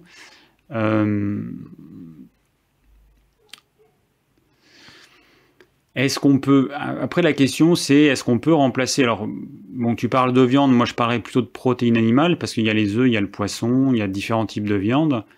Mais euh, encore une fois, mon conseil, euh, c'est d'alterner les différentes sources. Plutôt que vouloir remplacer une catégorie d'aliments, prenez des produits de qualité, vraiment des produits de qualité. Vous en mangez moins souvent, mais vous avez de la qualité avec du bon gras qui contiendra des oméga 3 et pas des oméga 6. Des animaux qui auront été heureux durant toute leur vie, des agriculteurs qui auront été heureux parce qu'un agriculteur qui élève ses 30 vaches, comme il montrait dans le documentaire dont je parlais en, début là sur France 2, l'agriculteur qui élève ses 30 vaches, bah il, le fait par passion, hein, il ne le fait pas pour l'argent. Hein. Parce que bon, euh, bosser 70 heures par semaine pour gagner une misère, euh, c'est pas pour l'argent qu'on le fait. Hein. Pour gagner 3, euh, 4 ou 500 euros par mois, euh, bon. Mais euh, voilà, c'est des gens qui aiment leurs animaux, ils aiment faire ça. Et c'est ça qu'il faut encourager en fait. Et si vous ne savez pas où trouver, regardez sur Internet, vous verrez qu'il y a des colis qui sont envoyés à travers la France de, de viande comme ça de qualité. Alors, Alors, Miel, c'est marrant, si c'est un prénom, je ne connaissais pas. M-Y-E-L, je ne connaissais pas ce prénom. Bonsoir, le wasei, plus communément appelé açaï en Europe, est un fruit de palmier pressé que l'on déguste frais avec un accompagnement sucré ou salé. J'aime le boire nature, accompagné de fruits, de viande ou de poisson, avec du couac, gros grains de manioc. Cette baie est biologique, riche en antioxydants et très énergétique. C'est un produit riche authentique de la forêt amazonienne, la combinaison avec les combinaisons avec des fruits, de la viande et du poisson sont-elles satisfaisantes? Bah non, ça reste un fruit. Donc, euh. alors après la saille, bon, euh, j'avais vu un documentaire là-dessus.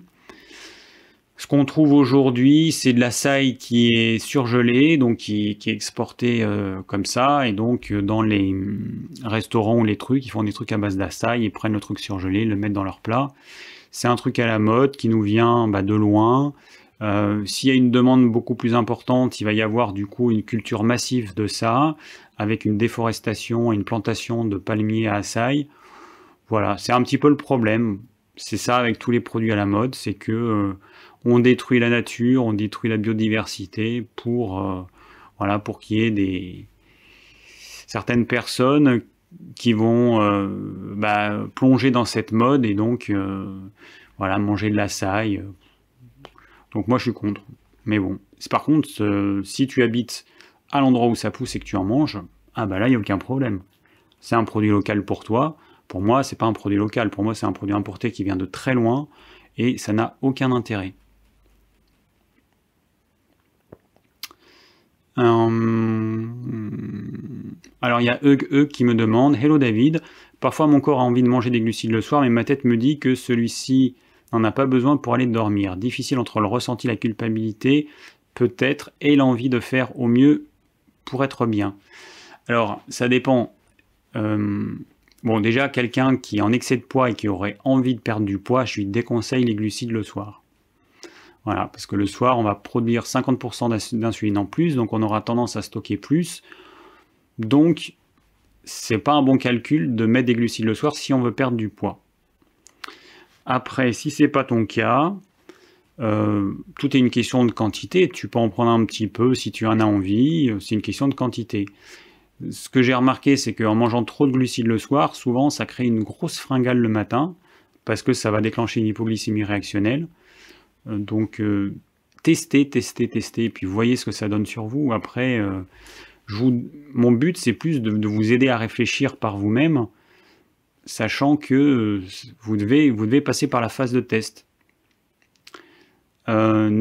Nesia qui me dit, Neza, N-E-Z-H-A, j'espère que j'écorche pas trop ton prénom.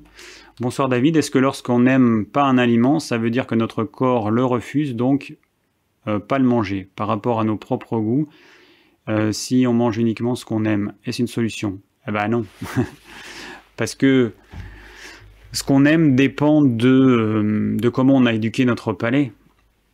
Quelqu'un qui a jamais mangé de légumes, bah, vous lui donnez un légume, il va pas aimer. Hein. Il y a des choses que le corps aime par nature, c'est tout ce qui a un goût sucré. Ça, c'est comme ça, c'est biologique. depuis qu'on est nourrisson jusqu'à notre mort, le sucré, c'est notre drogue.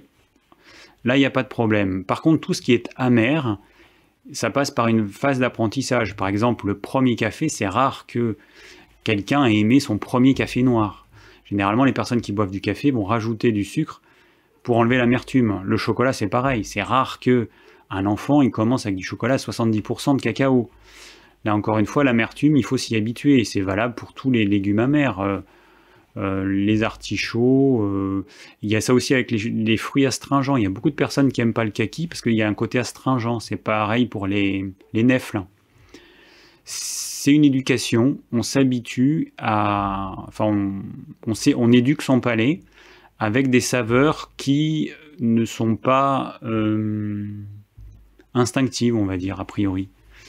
Et ce qu'il faut faire, c'est manger de tout, s'y habituer, et une fois que notre palais est habitué à tout, là, on va pouvoir dire si, oui, aujourd'hui, je, ressens que j'ai besoin de manger ça, par contre, ça, j'en ai pas besoin. Mais il faut passer par une phase d'apprentissage. Parce qu'au départ, sinon, euh, bah, vous allez manger euh, que les trucs appétants, que ce qui vous fait vraiment envie. Euh, mais vous allez, vous allez, vous allez vous planter, quoi. Ça, c'est clair. Ah oui, Gabriel, il y a des kakis en France métropolitaine Bah oui, oui, bien sûr. Bah, j'en ai dans mon jardin, j'en ai récolté une partie. Donc là, j'en ai une partie qui sont super mûres, du coup, je vais devoir en faire de la compote ou de la confiture, parce que je vais pas pouvoir tout manger. Et euh, ouais, ouais, là, cette année, on a plein, plein de kakis.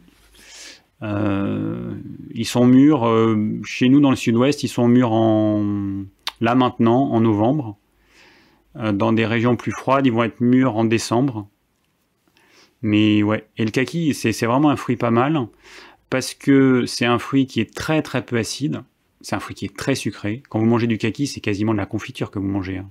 Bon, c'est pas aussi sucré, mais en tout cas au niveau, au niveau du plaisir que ça procure, c'est vraiment très proche. Il y a les kakis durs qu'on appelle les kakis pommes qu'on trouve dans le commerce qui sont beaucoup moins savoureux, qui sont pas astringents. Et je pense que le côté astringent, c'est quelque chose qui nous est bénéfique. Euh, en médecine chinoise, le côté astringent, ça fait partie des cinq saveurs. Et voilà. Et du coup, euh, je pense que les vrais kakis, qui sont mûrs quand ils sont tout mous et quand ils deviennent un peu translucides, c'est cela qu'il faut manger kaki pomme, c'est un truc fabriqué par l'homme pour répondre à une demande. C'est-à-dire que les gens, ils sont pas capables de manger un fruit tel qu'il est, ils ont besoin euh, qu'il soit différent. Bon, voilà, c'est toujours pareil. De la même façon qu'aujourd'hui, il y a des enfants qui sont plus capables d'éplucher leurs bananes, donc il y a des parents qui, euh, pour faire plaisir à leurs enfants, achètent des bananes prédécoupées. Donc euh, bon, bah, je pense que bientôt, en fait, on pourra amputer les bras des gamins, ils auront plus besoin de leurs bras. Hein ça sert à rien en fait. Hein. On va avoir tout qui sera pré-mâché, pré-découpé. Euh, ça me désespère de voir ça et ça me désespère de voir des parents qui achètent ces fruits pré-découpés. C'est dramatique. Bon, enfin voilà. Alors Pascal, bonsoir, mon mari âgé de 70 ans n'arrive pas à se passer d'un yaourt au lait de vache nature par jour qu'il prend le soir après le repas depuis 30 ans. À quel moment de la journée peut-il le manger? Que puis-je lui proposer pour le remplacer? Alors pour remplacer, rien, parce qu'il n'y a rien qui remplace le yaourt, ce qui lui apportera la même chose, rien. Euh, bah, le yaourt, le mieux, ce serait en même temps que les fruits, une heure avant le repas du soir. Ça poserait pas de problème en termes de digestion. Bon, après, il y a le côté yaourt hein, qui peut, s'il a des problèmes d'arthrose, des problèmes inflammatoires, bah, le yaourt, il faudrait le supprimer. S'il n'a pas de problème, bon, et qui et qui, euh, et qui a envie de continuer à le consommer, bah, pourquoi pas. Hein. Bon, après, euh, c'est à chacun de voir. Hein.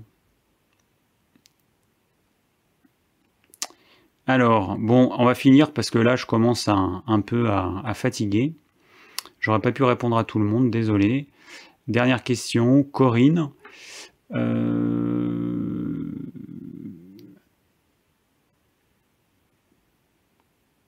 après j'ai envie de répondre à celle de Nicolas, bon, on verra.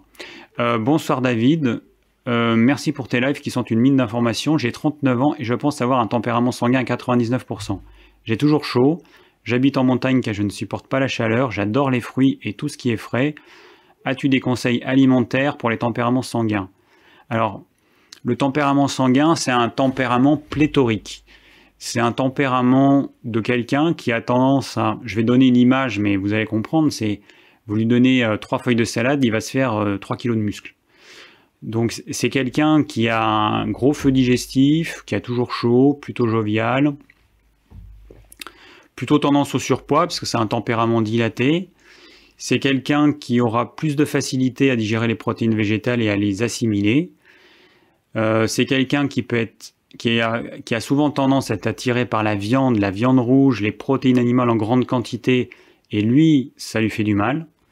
Donc quelqu'un qui est tempérament sanguin, il peut se diriger vers un régime flexitarien à tendance végétarienne.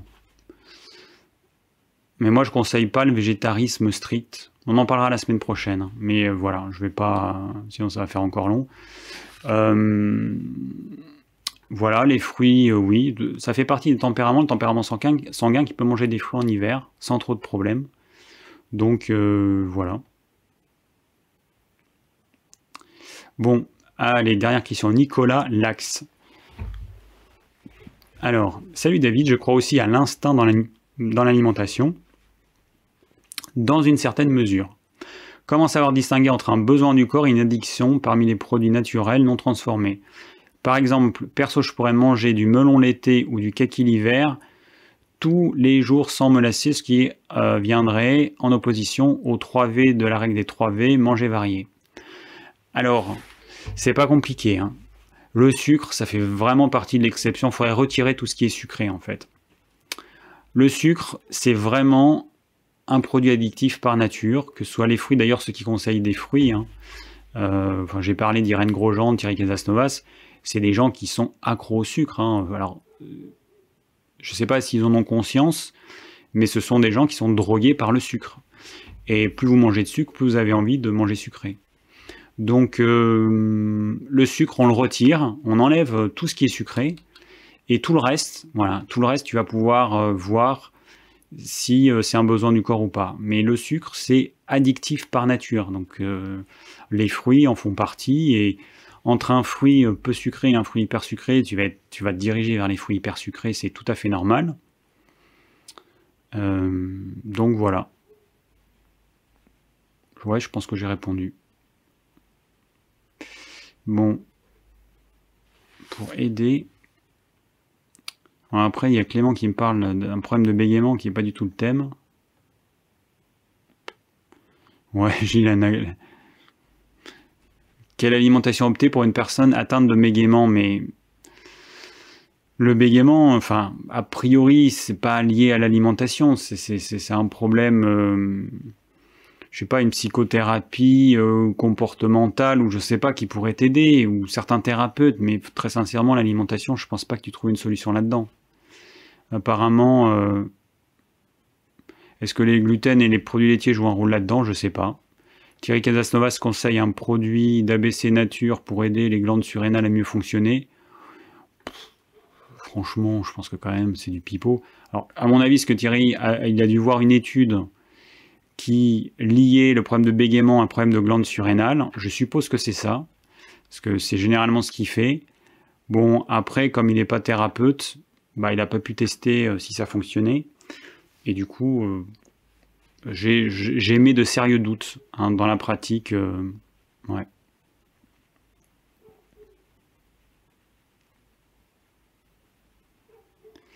Ah oui, il y a Bénédicte qui me demande est-ce que le corps a besoin de choses particulières pour favoriser la conception pendant la grossesse et l'allaitement pour permettre au nouveau petit être fort en bonne santé ou quels sont les, les, con les, con ah, les contre-indications C'est en un seul mot, ça fait bizarre. Les contre-indications alimentaires. Bon, euh, c'est un sujet qui est vaste. Hein. Ça va être compliqué. 21h21. Faudrait que je fasse une vidéo dessus, mais euh, trop vaste. Trop vaste, trop vaste pour répondre, pour répondre à ça, désolé. Bon, on arrive au bout. Euh, voilà, il y a Bénédicte qui nous dit en médecine chinoise, le bégaiement se traite. Tout dépend du niveau, mais c'est souvent un vent du foie. Ok, donc euh, ben voilà, avoir trouver un, bon praticien en médecine euh, traditionnelle chinoise. Ah oui, c'est quoi les 3 V? Euh, Je sais pas. Varier, manger varié, local, de saison. Non, je sais pas. Je sais plus ce que c'est les 3 V. Euh, voilà, bah, écoutez, on arrive au terme de cette euh, soirée euh, un petit peu mouvementée avec, avec Bon, voilà, ça fait partie de la règle du jeu. Merci aux personnes qui, qui sont restées là jusqu'au bout et qui sont pas parties voilà, à chaque problème technique. Bon, mais c'est vrai que c'est chiant. Hein. Ah, manger. Ah, les 3 V, c'est vivant, végétal et varié. Ah oui. Euh, alors végétal, euh, ouais. ah oui, donc ouais, si c'est végétal, bah oui, en partie végétal, mais pas que végétal. Ça c'est clair. Et bah, vivant, euh, ça veut dire quoi vivant? Faut définir le terme vivant. Peut-être la semaine prochaine, on en parlera. Bon, allez, bah, merci à tous. Hein, merci à tous pour, pour cette soirée fort sympathique. voilà, c'était c'était sympa. La semaine prochaine, on va parler donc végétarisme, végétalisme, véganisme, et puis tout ce qu'il y a autour. Ce sera l'occasion de, poser vos questions auxquelles j'ai pas répondu, parce qu'il y a régulièrement, je vois qu'il y en a qui me posent des questions là-dedans, du style David, mais comment tu fais pour manger des animaux? Ben oui, mais bon, je fais comme les animaux font entre eux et comme l'humain a fait depuis toujours. Il n'y a rien d'extraordinaire. Mais euh, je répondrai à tout ça sérieusement la semaine prochaine.